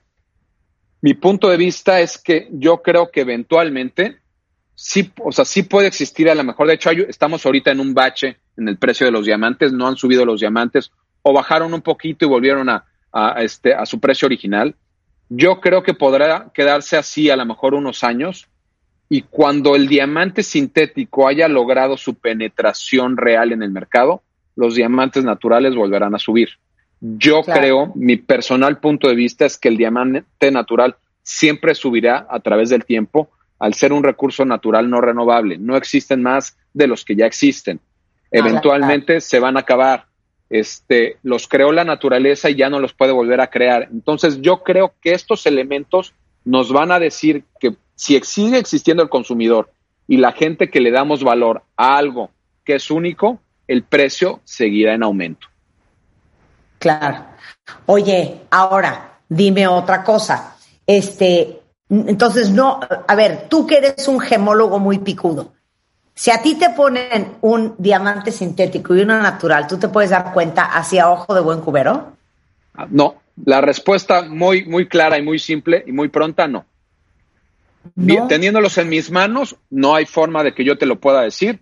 Quien te diga lo contrario te está mintiendo, Marta. No existe nadie que pueda diferenciar un diamante natural o sintético a simple vista, a excepción de lo que voy a comentar ahorita. A ver. Los primeros diamantes sintéticos tenían algunas características en la forma de crecimiento donde la esfera esta metálica se fundía y pedazos de este metal quedaban en el diamante, ¿ok? Si, tú, si tú tienes un diamante sintético de esos primeros diamantes que existieron, ¿sí puedes diferenciarlos? Sí. Entonces la respuesta es que sí podría, hipotéticamente sí. Pero si tú me presentas un diamante de los que actualmente se producen de los que actualmente están en el comercio y me lo pones en mi mano, no te lo voy a poder diferenciar a simple vista. Qué fuerte. Ya hay herramientas, yo tengo estas herramientas en, mi oficina, hay herramientas que nos ayudan a determinar este, los diamantes sintéticos. Son difíciles de entender, difíciles de usar, costosas al día de hoy. Es muy complicado el, este, el, poder, el poder realmente llegar al final del, del ejercicio, pero hoy en día ya se pueden de una manera relativamente sencilla. Claro. Oigan, les voy a dar una alegría y una paz. Ahorita me metí a mianillo.com. Métanse. Entonces, en mianillo.com, que es una página de José Dávalos, con el homólogo con que estamos hablando ahorita, tú puedes escoger tu montadura desde el estilo de montadura en que quieres montar el brillante hasta el tamaño de la montadura dependiendo del tamaño del anillo de tu pareja, hasta si lo quieres en oro amarillo, en oro blanco, en oro rosa, en 14 quilates, en 18 quilates o en platino. Una vez que ya hiciste eso, te vas al paso 2, que es escoger tu diamante. Y estoy viendo aquí que hay diamantes hasta de 3 mil pesos hasta diamantes de 231 mil. ¿Qué tal? Ya hice mi research. Hay eh, diamantes redondos, diamantes ovalados, eh, no sé si esto es, ¿qué será este diamante? ¿Corte princesa? ¿El que tienes aquí? Sí, seguramente Princess, sí. Sí, un Princess Cut. Y aquí vienen todos, para que todos los que estén por dar un anillo de compromiso no paguen más de lo que tengan que pagar. Escojan piedras que estén certificadas por un gemólogo como Pepe y que ustedes tienen la garantía de que están pagando lo que están comprando y de que están pagando lo que les están vendiendo es el costo correcto. Entonces, mianillo.com por si alguien ocupa. En lo que tú hablabas, yo estaba buscando un anillo de compromiso. ¿Sabes para qué? Para dárselo a Rebeca, a mi Rebequita. Que voy a dar bien bonito, Rebeca, uno bien bonito. De compromiso, sí. De, de compromiso. Pero ahí lo pueden hacer, ¿no, Pepe? Claro. Sí, sí, sí, no, por supuesto. La, la, la, es una plataforma que nos, nos ayuda a que escojamos el diamante de 0 a 100. E inclusive si tú no encuentras exactamente lo que estás buscando en nuestra plataforma, Ah. entra a nuestro equipo de diseño a hacerte diseños, a presentarte propuestas, podemos grabarte el anillo, podemos poner un mensaje a tu pareja, podemos este, hacer literal lo que, lo que cada quien quiera. Oigan, eh, algo que yo siempre digo cada vez que viene Pepe, pero Pepe Dávalos es quien hizo el anillo de compromiso de mi hermana Eugenia, que es un escándalo de anillo de belleza. Y el mío no me lo hiciste tú porque no nos conocíamos todavía. Estoy bien triste, Pepe. Mira, hay más oportunidades, Marta, hay más. Hay más oportunidades, 100%. Oigan, eh, Pepe Dávalos, ¿dónde te encuentran si te necesitan? Me, encuentras en Twitter en eh, Pepe Dávalos Oficial, me encuentras en jdjoyeros.com, me encuentras en, en, este, en Twitter en Pepe Dávalos H y este, realmente la mayoría de estas plataformas están para ayudar. Recibo consultas todos los días donde me mandan fotos de, de, joy de joyería de la familia, de dudas de dónde comprar, de dudas del precio que están pagando y yo siempre con toda la intención de apoyar sin ninguna, este, sin, realmente sin ningún interés más que ese, el, el de poderles ayudar de alguna manera. Buenísimo. Bueno, cuentavientes, con esto vamos a hacer, este, vamos a despedir a Pepe Dávalos. Tú no te vayas, Pepe, quédate ahí. Gracias, Pepe, un placer tenerte acá. Es arroba eh, tu gemólogo en Twitter, por si alguien ocupa contactarlo. Eh, se los vuelvo a repetir, arroba tu gemólogo, Pepe Dávalos H. en H, sí. Exacto, jdjoyeros.com y Pepe Dávalos Oficial en Instagram. Eh, oigan, yo sé que muchos de ustedes son fans de la tecnología y les quería compartir que Samsung está estrenando su nueva generación de smartphones plegables y no saben lo increíbles que están. El primero es el nuevo Galaxy Z Flip 3, un diseño espectacular que además, no sé si lo han visto, pero está increíble. Se dobla a la mitad y cabe en cualquier bolsita. Y ya saben que me gusta compartir eh, en redes mil videos y fotos todo el tiempo y tienen que estar impecables. Y sé que varios de ustedes ya le han entrado a las redes sociales, que ya están en TikTok y andan batallando por ver quién les puede ayudar a grabar algún video o ya hasta se les ha caído el celular por ponerlo en cualquier lugar para autograbarse. Con este ya no tienen que preocuparse porque donde lo ponen, eh, el teléfono eh, para grabar tiene un modo flex que funciona como un tripié y se sostiene solito para tomar fotos, para hacer videollamadas y como tiene una pantalla externa, no es necesario ni abrir el teléfono para revisar mensajes, ni tomar fotos, ni poner música. Y eso no es todo, porque el Samsung también lanzó Galaxy Z Fold 3, eh, que parece un smartphone normal, pero cuando lo abres es prácticamente una tablet. Y esto les va a permitir tener una experiencia muy similar a una PC. Si ustedes necesitan tener alguno de estos nuevos smartphones de Samsung, no se pierdan la preventa especial de aquí al 30 de septiembre a través de su página samsung.com y ahí van a poder encontrar todas las características que hacen que estos dos smartphones, eh, tanto el Galaxy Z Fold 3 como el Galaxy Z Flip 3, eh, ahí está toda la información en la página de samsung.com. A ver, Rebeca, ¿cómo se llaman los, los celulares? Galaxy Z Flip 3, Galaxy 3 Flip Z, Galaxy C Z Z as in zebra. Ah, ok, es 3. una, es una C, una C de casa y una Z de Eh, zipper. Es una C de Z. Ah, entonces es Z, lo dije bien, dije sí, Z. Z. Z. A ver, voy, voy, voy, espérate. Galaxy Rápido. Da- dame nada más la diferencia. Dime, dime C y dime Z. Dime C y dime Z. A ver, C, C, C. Z, Z. C, C.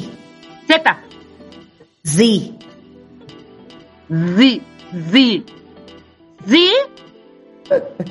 y C. Z y C. Ok, entonces es el Galaxy Z. Galaxy Z, más fácil, cuenta bien. Galaxy Z, ¿qué más? El 3, ¿verdad? Flip 3. Flip 3. Flip 3. El flip es el que se O, dobla. o, o flip 3 o fold 3. Four o Fold. Fold. De doblar. Ah, fold, claro, porque ya, ya, cl- claro, es el que se dobla. Está padrísimo ese Galaxy. Es como de Bueno. pocket, pocket, pocket. Oja- ojalá Samsung nos los mande de regalo. Ya saben que aquí hablamos abiertamente del tema de la incontinencia, porque 20.4 millones de personas viven en incontinencia en silencio, limitan su vida. Y ahora sí que la mejor manera de enfrentar este tema es hablando de él.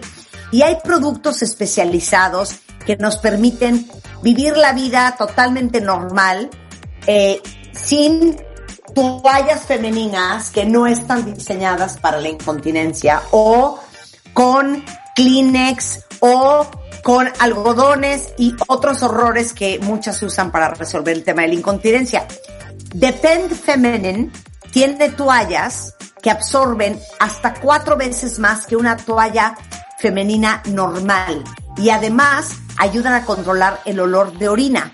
Tienen cinco tipos diferentes de toallas, desde pantiprotectores que se pueden adaptar a la tanga hasta toallas para chorritos más abundantes. Entonces, la próxima vez que vayan a cualquier autoservicio, al súper, busquen Depend Feminine. Hay cinco tipos diferentes para que escojan la que más se ajusta a sus necesidades y van a ver qué felices van a ser. Con esto hacemos una pausa. Mario Guerra es en the house. Fíjense lo que les voy a preguntar.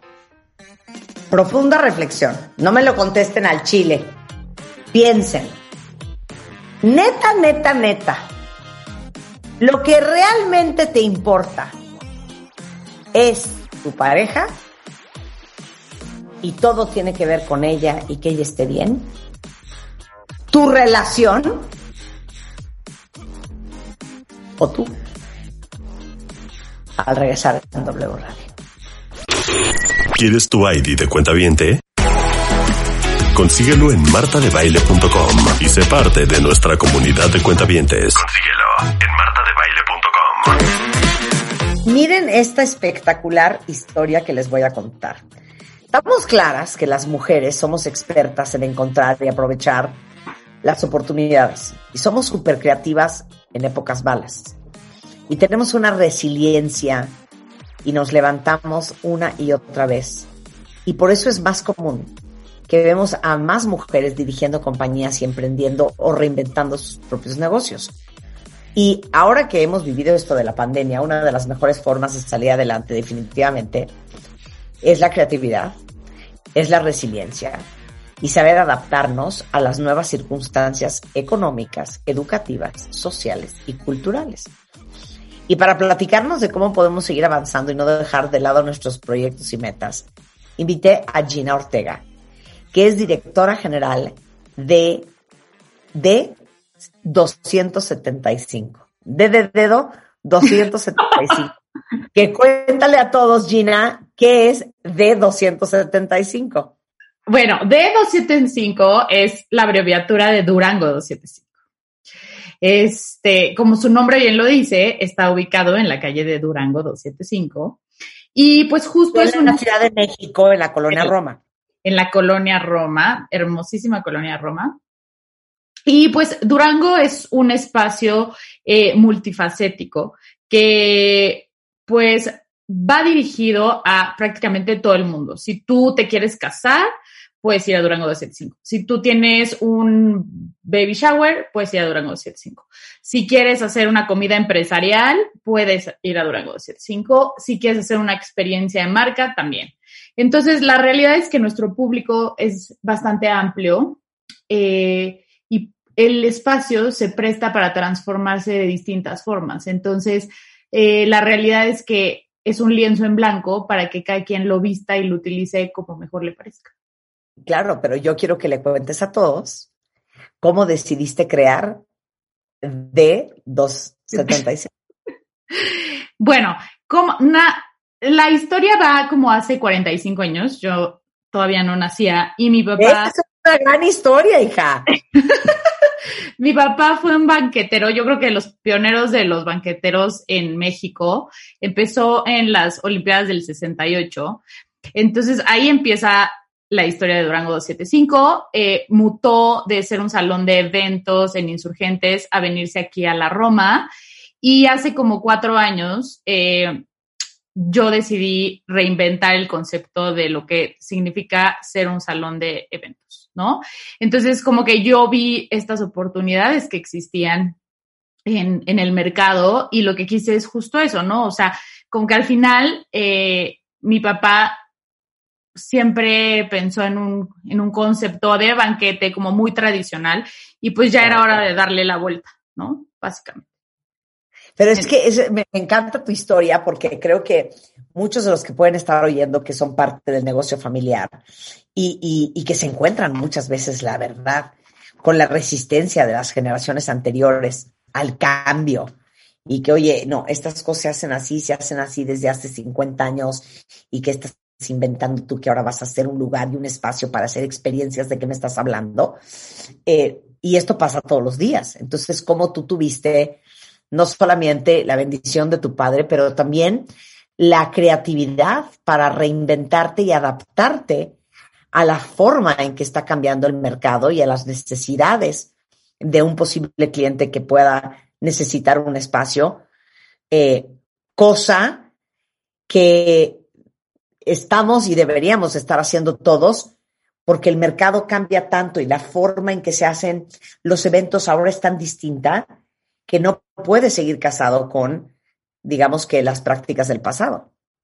Sí, no, definitivo fue, o sea, aparte, digo, yo nací en el salón prácticamente, ¿no? O sea, yo nací en el salón porque mi papá siempre me llevó a trabajar desde que tenía yo como tres años. Este, entonces, pues lo, o sea, vi la evolución y la verdad es que entré a trabajar ya como más full time ahí como a los 16, o sea, eso fue hace 20 años.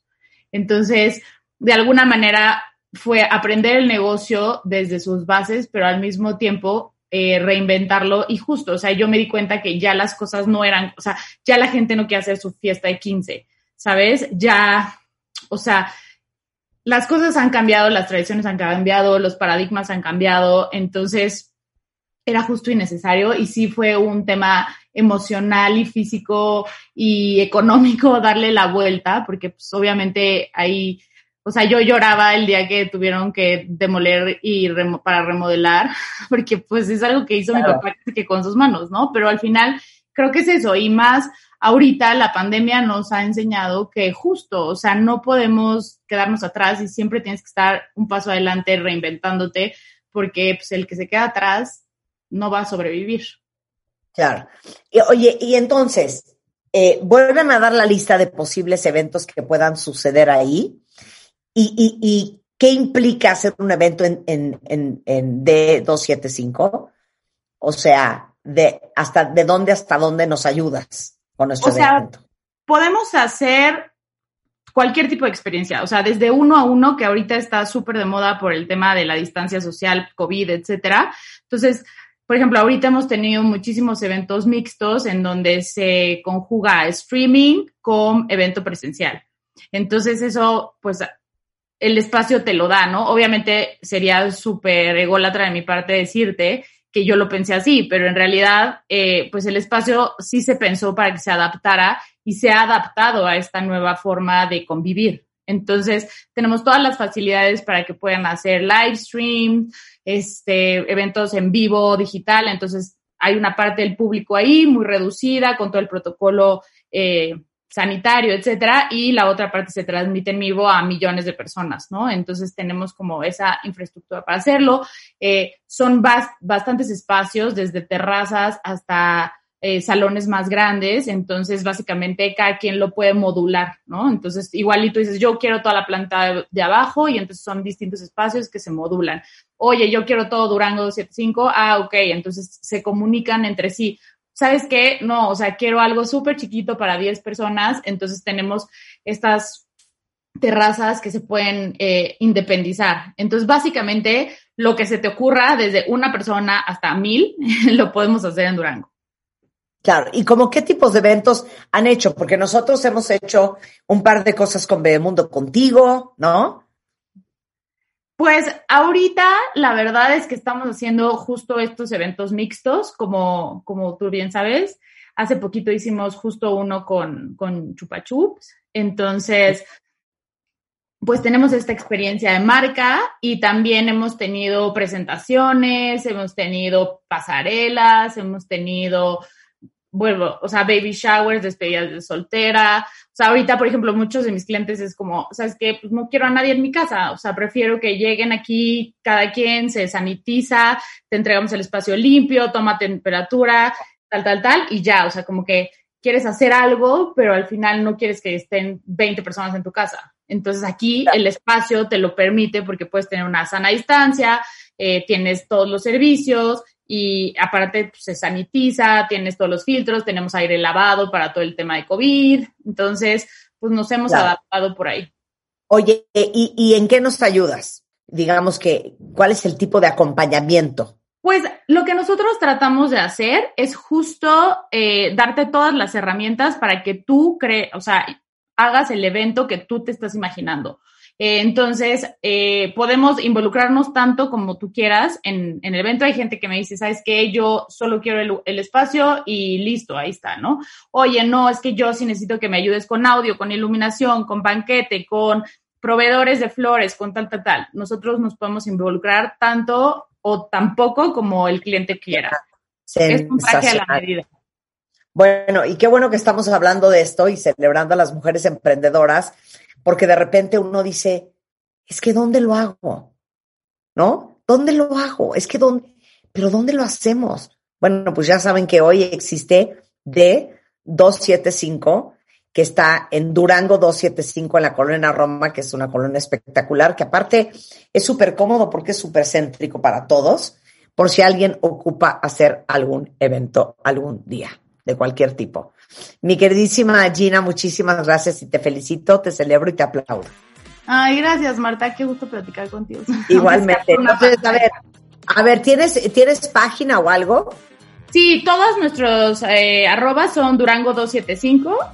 Eh, eh, tenemos Facebook e Instagram, somos más activos en, en esas dos redes. Y nos encuentran también en la página de, internet, Durango 75, en, en Google les sale absolutamente todo. Entonces es bastante fácil. Eh, somos muy personalizados en nuestro servicio y nos encanta atender a todo tipo de clientes. Increíble, te mando un beso, China. Felicidades. Gracias, Marta. Besos.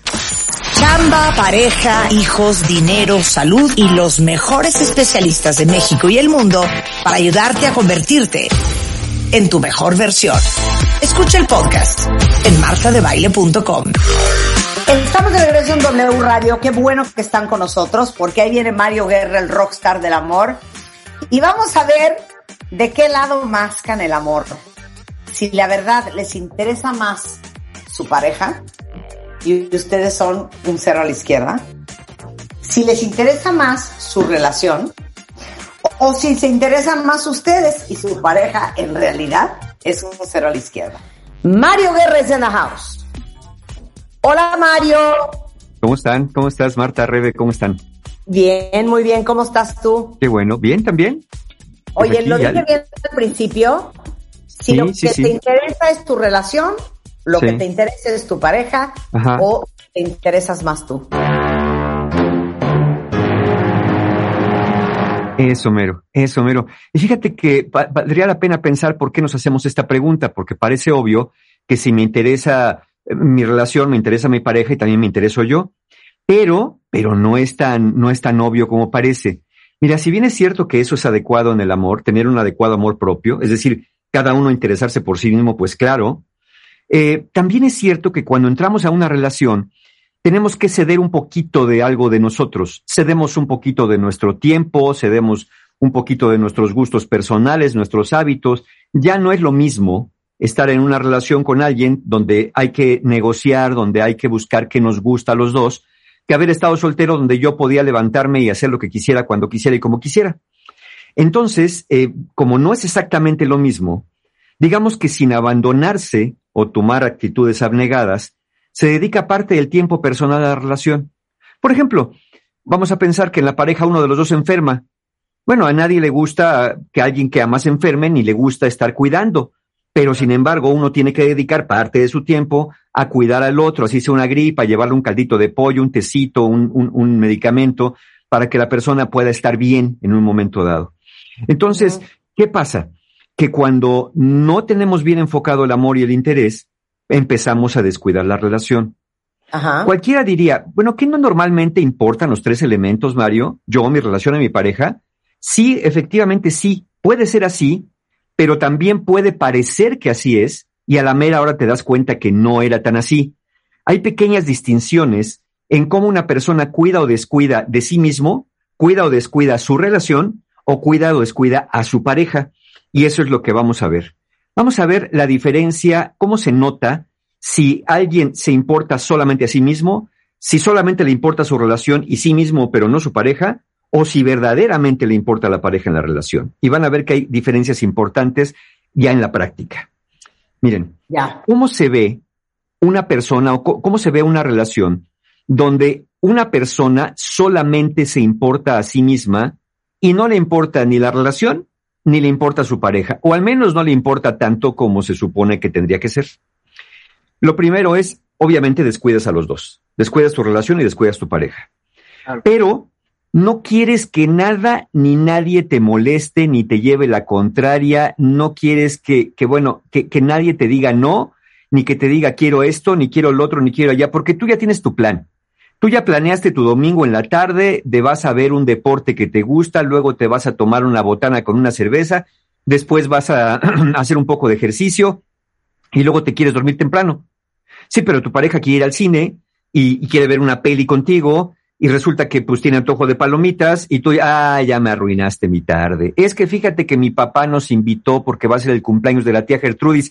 Ay, no puede ser, no puede uno sentarse un domingo a ver el deporte en paz, porque luego, luego tu familia está arruinando todo. Diles que no, diles que tengo COVID, ahorita no podemos salir. Oye, no seas así, la tía Gertrudis tiene 95 años, quién sabe. Sí, por eso, pues ya ni cuenta se da, ya vamos a quedarnos aquí. No puede uno hacer planes para uno mismo. Ahí te das cuenta la persona, de alguna manera, no quiere que lo molesten, no quiere que le cuestionen, o no quiere nada que se parezca a asumir una responsabilidad adulta. Dices, por ejemplo, que no te gusta etiquetar las relaciones, o huyes a la primera señal de problemas, o no te gusta la incomodidad, en vez de invertir, buscar cómo arreglar, cómo negociar aquello que puede estar pasando. Y luego usas argumentos para hacer notar todo lo que das, todo lo que toleras y lo que necesitas y así destacar lo bueno que eres y lo malo que es el otro, porque el otro se rehúsa a darte una cosa muy elemental, paz, solo quiero paz. Es como cuando llega alguien a la casa, oye mi amor, tenemos que hablar, ah, ya vas a empezar con tus cosas, estábamos también, vengo de trabajar, vengo de ganarme el pan, no quiero problemas, Sofía, no quiero problemas de ningún tipo. Ahora, ¿qué quieres? No, pues es que siento que ya no me quieres. Ay, vas otra vez. Mira, vete al taller de heridas de la infancia, pero déjame en paz. Estás mal. Yo te quiero mucho. Aquí estoy, veme. Aquí estoy. Si no te quisiera, estaría en cualquier otra parte. Pero del trabajo me vine para acá. ¿Qué más prueba quieres de amor que mi presencia? Déjate, ya, ya sabes qué. Ya me dio migraña. ya me provocaste otra vez la migraña, sabes que padezco de eso, pero claro, a ti no te importa un carajo cómo me sienta yo. Y aún así, aquí estoy, fíjate. Entonces dices, híjole, pues ya, ya, eh, si, si caes en la trampa, te acaban volteando la tortilla, ¿eh? No, sí es cierto, qué mala persona soy, ¿cómo es posible que entrando, entrando le diga eso? Este, no, pues sí, tiene razón. Además, híjole, hay, hay una corriente muy interesante de personas que dicen, no, no, hago mal en quejarme porque recibo muchas bendiciones del universo y todo lo tengo que agradecer. Entonces, como se venden esa idea, pues yo no digo que no agradezcas al universo, lo que digo es que también hay cosas por las cuales uno tiene que quejarse y, querer buscar arreglo dentro de una relación. Entonces, ¿qué pasa?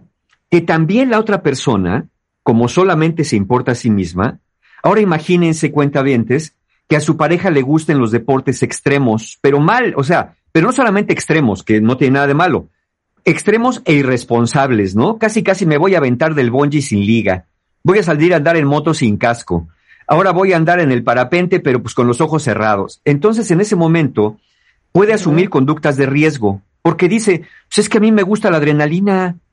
No, Miguel, no seas así, pues piensa en los niños y piensa, ¿qué tiene? No les va a pasar nada a los niños. Si me pasa algo, me pasa algo a mí. Por eso está el seguro de vida ahí. Pues total, ya, si me muero, cobras el seguro y listo. Pero a ver, es que no todo es el seguro de vida. Es la preocupación de tu pareja porque a ti no te pase nada. Pero como tú dices que tú haces lo que quieres y que, pues total, si te pasa algo, te pasa algo a ti, si el que se va a morir eres tú. Eso pasó mucho en la pandemia, ¿no? ¿Te acuerdan cuando hablamos de las parejas de que uno quería cuidarse y el otro no? El otro decía, pues que si me da COVID me va a dar a mí y si me muero yo me voy a... Tú, a ti no te va a pasar nada. Sí, pero ¿dónde queda la, nuestra relación? ¿Dónde Ah. queda la preocupación que me das? ¿Dónde quedan los niños huérfanos? ¿Dónde queda? ¿Qué les digo? ¿Cómo, cómo manejo esto? ¿Y cómo les explico que su papá o su mamá se acabó muriendo porque no se cuidó? ¿Porque no le importó? Porque, porque él decía que nada más quería adrenalina en un momento dado, ¿no? Entonces, ese es un gran riesgo y ahí te das cuenta cómo la persona no le importa su relación, no le importa la pareja y para el caso, a lo mejor ni los hijos, porque finalmente no toma en cuenta el impacto que va a causar en la vida de los demás. Claro, es decir, si te claro. lesionas, te enfermas y te mueres, tú dices, pues, ¿qué me va a pasar a mí? Pero ahí está el gran narcisismo, el gran egoísmo, donde no mides el impacto en los demás. Y normalmente una persona así también se nota en su carácter, cuentavientes. Suele ser una persona impositiva, manipuladora, reactiva, agresiva con la otra persona. Generalmente ma- manda mensajes de desprecio y crítica constante bajo sus quejas disfrazadas.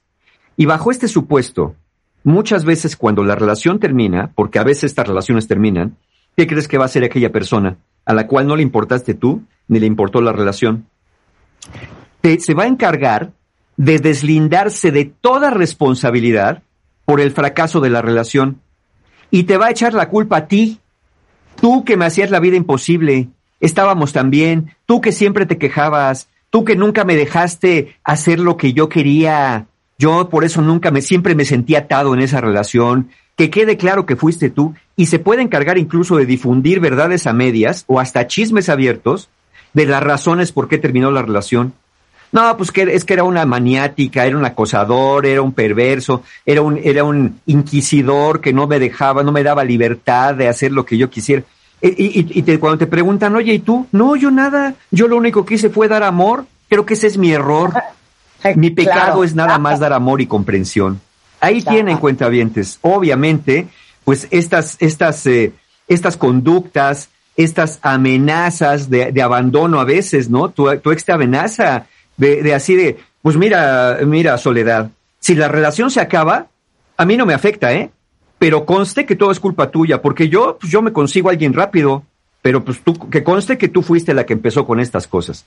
Obviamente, quien vive en una relación así, vive con miedo, vive con inseguridad, vive con incertidumbre acerca del amor de su pareja y la estabilidad de la relación. Y pues claro, porque no lo hay realmente, está en la relación, pero se ama solamente a sí mismo. Y aquí también entran un- unos últimos, estos que nada más se preocupan por sí mismos, entran aquellas personas que realmente no buscan el amor, sino estar enamorados y disfrutar de la experiencia, con quien sea. Es decir, entra en una relación, todo está muy bien, pero cuando se aburren dicen, "Y ya me voy. ¿Por qué? Pues porque yo no, yo, yo siempre me aburro en las relaciones. Pues sí, porque nomás te importas tú. Esta actitud es propia de personas narcisistas, solamente importarse a sí mismo, a sí misma, y que no le importe ni la familia, ni la relación, ni la pareja, ¿no? Ahí está ese primer, ese primer supuesto. Porque aparte te voy a decir una cosa, la neta, Mario. Puedes navegar perfectamente haciéndole creer a la otra persona que te importa cuando neta no te importa. Sí, claro. Sí, y, sobre todo si el otro tiene mucha necesidad de una relación, ahorita vamos a ver eso, y entonces deja pasar ciertas señales, tolera ciertas cosas, porque el otro te dé el avión. Pero mira, te das cuenta, ¿no? De pronto tú tienes tu este Caribe 76 y el otro tiene su Audi A4 este híbrido. Este, tú tienes este tu guardarropa del, del año de las 70 todavía con peluca afro y el otro tiene la última moda este, siempre su trabajo es más importante, pero claro, te dora la píldora porque te dice quién te quiere, quién está contigo, quién tolera sus locuras, no sea tontita, ¿eh? no tenga que enojarse. Es la manipulación, como dijimos en un momento dado. Sí, es relativamente fácil si uno, tiene, uno no tiene los ojos bien abiertos, ¿eh? Eso es bien importante. A ver, versión B. Versión B. ¿Cómo es y en qué puede afectar cuando a uno de los dos solo le importa la relación, pero no la pareja. Y uno dice, ah, caray, ¿cómo es eso? yo, hubiera pensado que eso es bueno. Yo también. más la ah. relación que ninguna otra cosa. Sí, pero ¿qué pasa si solo te importa la relación y no tu pareja? ¿Cuál es el mensaje? Descuidas al otro, porque a lo mejor solamente te interesa el estatus que la relación te da. Y puede ser un estatus emocional, a lo mejor una relación te da seguridad y lo que quieres es no vivir solo. ¿Te da lo mismo con quién? A lo mejor una relación te da estatus social. A lo mejor una relación te da seguridad financiera. Entonces, es como cuando sientes que estar en pareja, por ejemplo, es una meta cumplida. Cuando ya estás a cierta edad y dices, no, pues ya la, la familia presiona, ¿no? Oye, ¿qué pasó? ¿Cuándo vas a casarte? Aunque sea tener una pareja, un hijo, mira para acá. Ya cuando cumplen esa meta, ya, ya, ya la hice, ya estoy en una pareja. Pero realmente solamente les importa ese estatus de estar en pareja. Por eso a veces se quedan en malas relaciones, porque les da mucho miedo terminar en una relación, porque sienten que fracasan, porque qué van a decirles a las demás personas cuando pregunten, porque qué, cómo, cómo voy a ser el único en mi familia que se divorció. Eh, ¿me, explico? Eh, lo que importa es la relación. Entonces se pueden abandonar a sí mismos o a sí mismas, porque lo que importa es la relación, e incluso puede no importarle su pareja. Ahí es donde entra esta parte de dorar un poco la píldora, como se dice, porque de lo que se trata es que nos quedemos juntos en una relación. Entonces, y también puede pasar como cuando estar en una relación te da cierta tranquilidad, calma tu tristeza, mitiga tu soledad. Lo que importa es la relación. Y mira, una buena prueba para saber esto, cuentavientes, si están ustedes en estas, imagínense que están, que van a estar el resto de su vida sin una relación. Si el solo pensarlo les da ansiedad o les da gran inquietud, es probable que los que estén así de, no, no, Mario, ¿cómo crees? No, no, el resto de mi vida sin una, sin una relación, ¿cómo le voy a hacer? No, no, ni lo pienses. Toco madera, cancelado, cancelado. Eh, ¿Por qué? Porque les da mucha ansiedad imaginarse sin una relación. Porque piensen, ¿qué es lo que la relación te ha dado? ¿Qué es lo que la relación te hace sentir? Ya hemos hablado aquí de una cosa que se llama la autoestima contingente basada en las relaciones. Son personas que solamente se sienten bien consigo mismas cuando están en una relación. Y si la relación se acaba, se sienten miserables, abandonados, que no valen, que no sirven, que nadie los quiere. Y cuando entran en una relación, están en la gloria, la felicidad máxima, en el nirvana. Entonces van de blanco a negro de la noche a la mañana, pero todo consiste en la relación, no en ellos mismos. No es una autoestima genuina, porque si fuera genuina, con y sin una relación, yo me siento razonablemente bien conmigo mismo. Obviamente, termino una relación, me siento triste, me siento confundido, eso es normal, pero no siento que me está tragando el vórtice de soledad del universo y que ya no tengo remedio si no tengo una pareja pero para el caso, eh, efectivamente, una relación. Ahora, piense en esto. ¿Saben qué pasa también cuando solo te importa la relación y no tu pareja? Puedes mentir con mucha facilidad con tal que la relación no se acabe. O sea. ¿Por qué? Porque como te importa la relación y no tu pareja, pues le mientes a tu pareja. Es decir, cuando dices, oye, ¿qué pasó? Este, no, pues es que me cachó mi pareja que le estaba poniendo el cuerno. ¿Y qué le dijiste? No, pues se lo negué. ¿Por qué? No, pues es que no quiero que sufra. A ver, si no quisieras que sufriera, realmente, en primera instancia, ni le hubieras puesto el cuerno. ¿Me explico? Muchas personas es, no, pues es que tú tienes la culpa, ¿para qué, para qué me andas escarbando en el celular? Oye, no, pero yo vi esos mensajes, pues sí, pero eso te pasa por andarte metiendo en mis cosas. Yo no, yo no quería que tú sufrieras, pero tú sola, tú solo fuiste a ver lo que no debías. A ver, si de veras quieres que yo no sufra, si de veras te importo yo, no habría nada que yo pueda descubrir que me lastime. Si tú haces cosas que me lastimen y le inviertes mucho tiempo en que yo no te descubra, quiere decir que solamente te importa la relación y lo que la relación te da y no te importo yo. Esa es la sutil diferencia. Por eso digo que se miente con mucha facilidad. Porque si de verdad amaras, ni siquiera habrías cometido la conducta o estar en la situación que hoy quieres ocultar. Miren, vamos, no sería ni moralmente correcto ocultar una pareja, por ejemplo, que padece una enfermedad grave. Es cuando le dices, no, no, es que no le dije para que no se sintiera mal. A ver, porque, porque ocultarle a tu pareja una verdad, y sobre todo una verdad que le pertenece o a los dos o a esa pareja, es como infantilizar a la persona, es de alguna manera robarle la oportunidad de tomar decisiones basadas en la verdad. Imagínate tú que le estás poniendo el cuerno a tu pareja y no lo sabe. Tu pareja se está quedando en la relación bajo un supuesto falso, que todo está bien. Digo, dale la oportunidad que decida si se quiere quedar a pesar de que le estás poniendo el cuerno o a pesar de que se lo pusiste. Claro, pues uno, si uno no sabe, pues uno decide con lo que sabe entonces, por eso, cuando te importa más la relación y no tu pareja, se tiende a mentir más.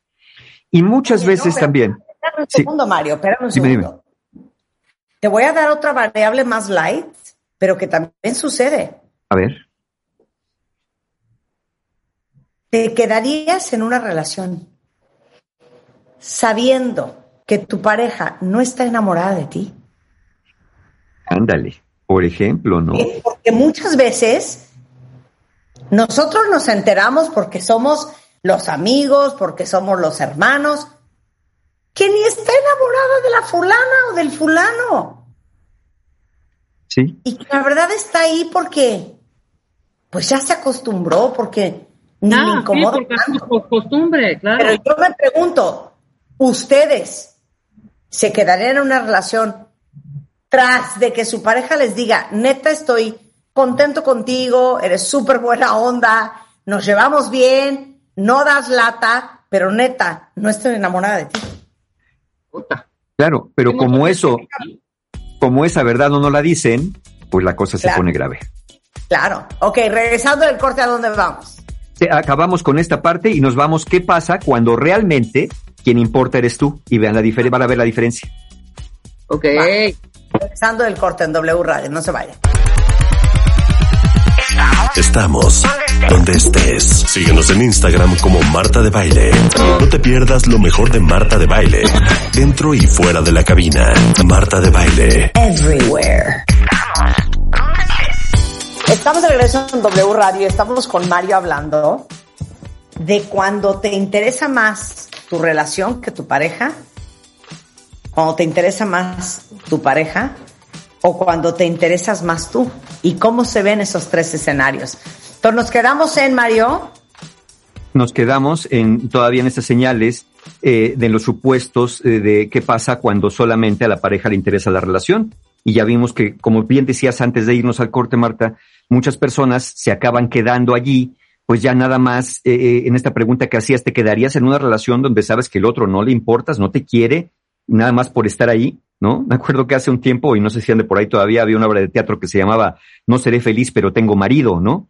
Entonces, esta equivalencia a, a, a, estar en un lugar donde, pues, por costumbre o por lo que te da la relación, porque te da cierta comodidad. Lo que pasa es que te vas acomodando en una relación incómoda, vas cediendo, vas renunciando a ciertas cosas que antes se daban. Algunos no se van dando cuenta porque va siendo gradual, y otros, pues, eh, francamente, van eh, eh, entrecerrando los ojos para no mirar, pues lo que, lo que duele mirar.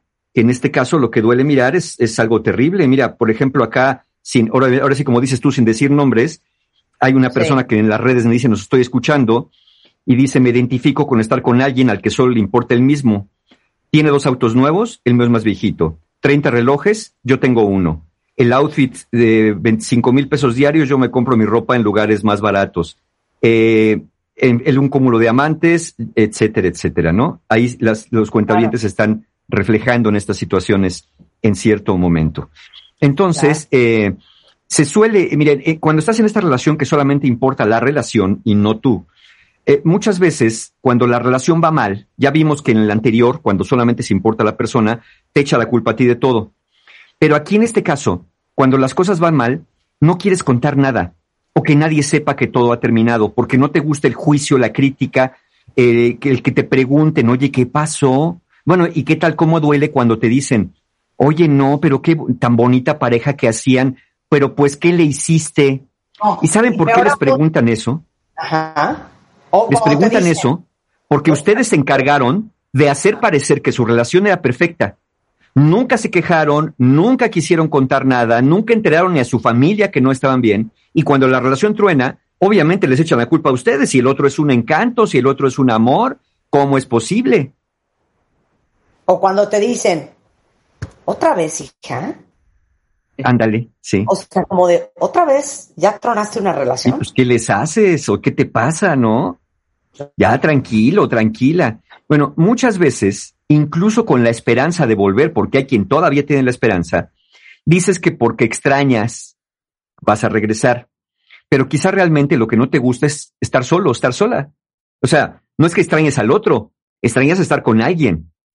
Entonces, ¿qué pasa? Se suelen vivir en relaciones de un clavo saca otro clavo, porque como ya dije, lo que importa es estar con alguien, quien sea para este caso.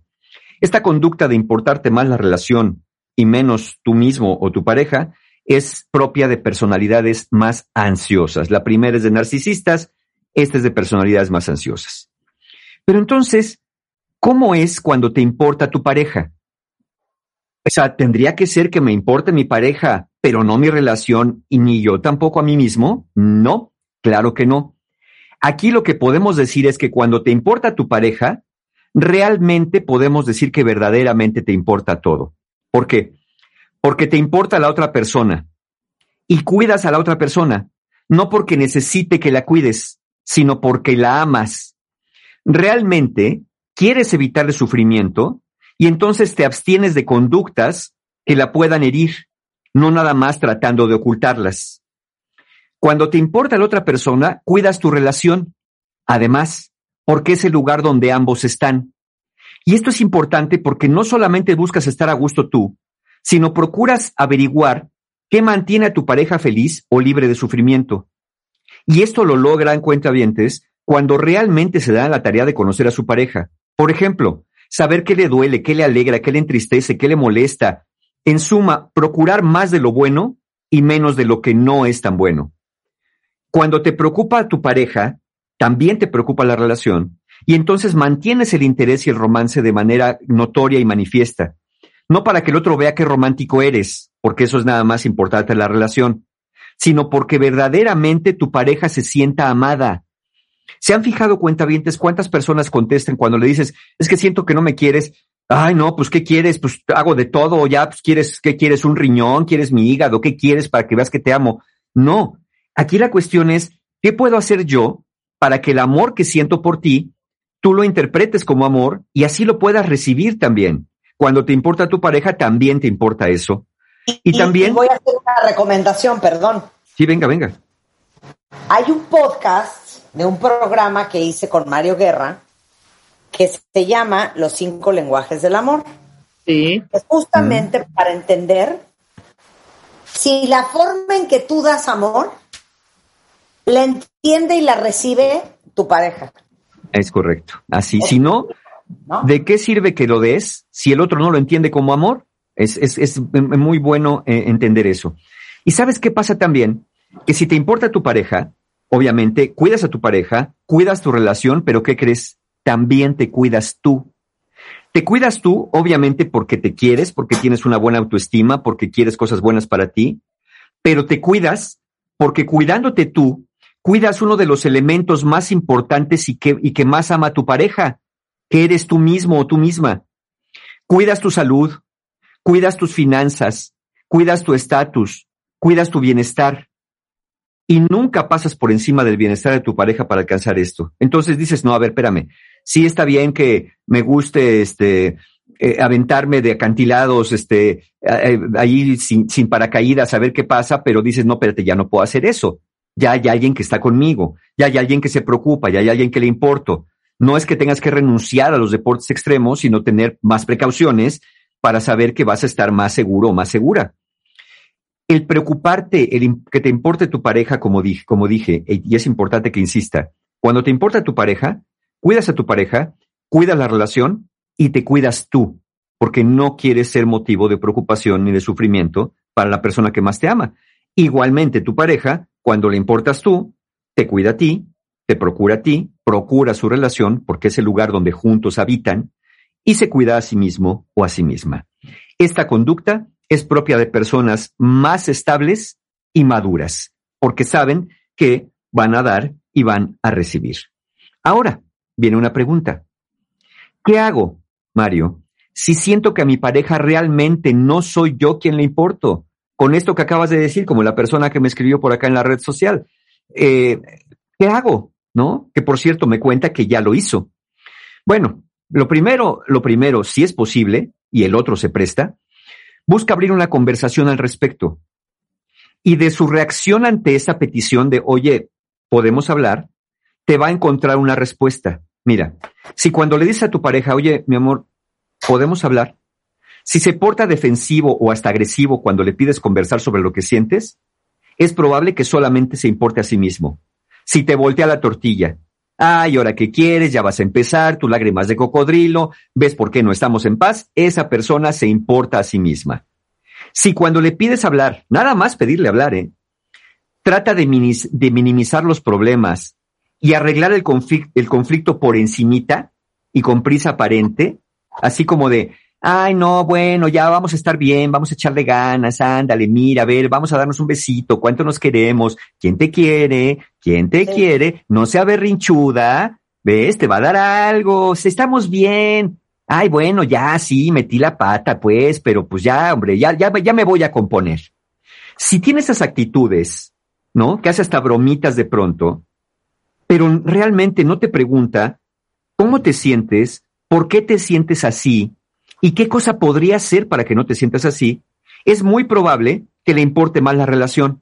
Por eso así te da el avión, por eso no quiere olas, por eso no quiere conflicto, por eso, como perrito regañado, agacha las orejas y te dice, bueno, ya sí, está bien, la regué, pero ya, mira, ya vamos a estar bien, ¿no? A ver, dame un abrazo y un beso para ver que nos queremos. Ya, en ese momento dices, no, espérame tantito, y lo que yo siento, ¿dónde quedó?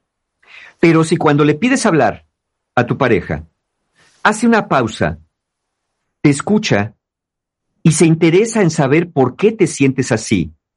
Valida tu sentir, empatiza con tu sentir, asume la parte que le toca disculpándose y sobre todo, sobre todo te pregunta, oye mi amor, ¿qué crees que puedo yo hacer para que no te sientas así? Porque no quiero que sientas que no te quiero, no quiero que sientas que no te importo, ¿no? ¿Cómo crees? Yo no sabía eso. Gracias por decírmelo, quiero corregir esto quiero, quiero, que sientas el amor que tengo por ti. Si te da una respuesta parecida a esa, bueno, las cosas pueden tener más futuro, porque ahí te dice que lo que le está importando eres tú, de alguna manera, además, ¿no? De la relación. ¿Por qué? Porque quiere arreglar las cosas no solamente de forma, como en el supuesto anterior, sino las quiere arreglar de fondo. Pero todo empieza con... pregunta? Sí, claro, dime. Es para todos. A ver. Ponle en Twitter, Julio. ¿Cuándo fue la última vez que le preguntaron a su pareja? Pon atención, Rebeca, que esta también es para ti. ¿Cuándo fue la última vez que le preguntaron a su pareja? ¿Qué puedo hacer yo para que seas más feliz? Exacto. Y esa pregunta es sobre aquello que una vez juraron, ¿no? Te voy a hacer feliz. Claro. Digo, no es que se los digo porque hace como dos meses de repente de la nada llegó Juan y me dijo, oye, mi amor, te quiero hacer una pregunta. Y yo, ¿qué pasó? ¿qué puedo hacer yo para que estés más feliz? Y dije, ¡Au! dije, qué bonito. Exacto. Sí. Y qué bonito que no fue. Obviamente, obviamente se ve uno obligada a hacer la misma pregunta. Oye, ¿y yo? Pues ¿Qué claro. puedo hacer para hacerme más feliz? Pero te voy a decir cuál fue lo más lindo de esto, y no sé si concuerdes conmigo, Mario. Fue A en, una plática en donde los dos estaban bien.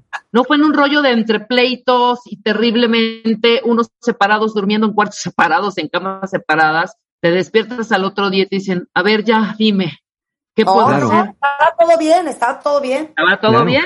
Y es que esa es de las mejores señales que nos habla de madurez, Claro. que nos habla de integridad, porque es que, miren, ¿cuántas personas cuentavientes, lamentablemente, pero bueno, a veces tiene que ser así, no buscan ayuda ya hasta que están en lo último?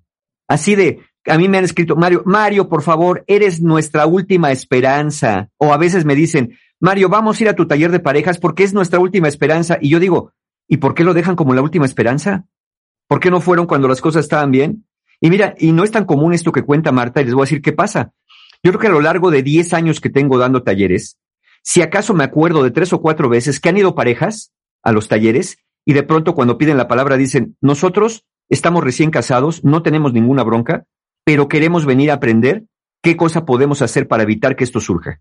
No queremos llegar, no queremos llegar a un extremo donde no nos demos cuenta que la relación se está yendo por la coladera, que el uno al otro ya no nos importamos. Eso, no estamos acostumbrados muchas veces a lo preventivo. ¿Cuántos de ustedes no llevan su coche al mecánico hasta que ya está echando como si fuera el Vaticano, humo blanco, humo negro? ¿No? Sí. Ya cuando no hay remedio, ¿no? No, no lo llevan a servicio, no lo llevan a nada. Y, y ya cuando dicen, oiga, ¿por qué no lo trajo? ¿Cuántos de nosotros no vamos al doctor y te dice el doctor, hoy llegas con un tremendo bulto en el cachete del tamaño de un melón y te dice el dentista, oiga, ¿por qué dejó que se le hinchara así la muela? No, pues es que me pensé que se me iba a quitar con unos chiqueadores de ruda, ¿no? Y ya tengo tres meses así.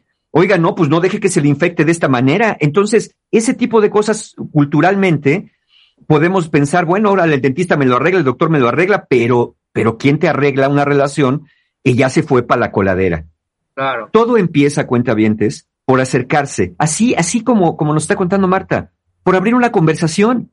Quizá en los primeros intentos, si las cosas están muy mal, no encuentren la manera de conectarse con la conversación, especialmente si hace mucho no conversan en serio. Pero si te acercas a tu pareja, y esto lo voy a insistir mucho siempre, hablen de manera que el otro quiera escuchar y escuchen de manera que el otro quiera seguir hablando. Si te acercan sin acusar, sin agredir al otro, es probable que puedas tener su atención. ¿Por qué? Porque no lo vas a obligar a defenderse. Eh, hable, pon, pon sobre la mesa lo que ves que está pasando, pídele su opinión y busquen soluciones juntos. No obstante, no obstante, y con esto quiero cerrar porque es importante, y, y esto es justamente lo que la persona me contó ahorita mientras hablamos en las redes. Si tu pareja se niega a escucharte, si tú diciendo lo que necesitas, lo que quieres, o al menos pidiendo una conversación, te dice que no, que no tiene tiempo, que son infantilerías, que mejor vayas tú a terapia, que estás loca, que estás loco, que, que no sabe qué te pasa, si todo te lo voltea a ti, quizá es momento de replantear tu permanencia dentro de esa relación.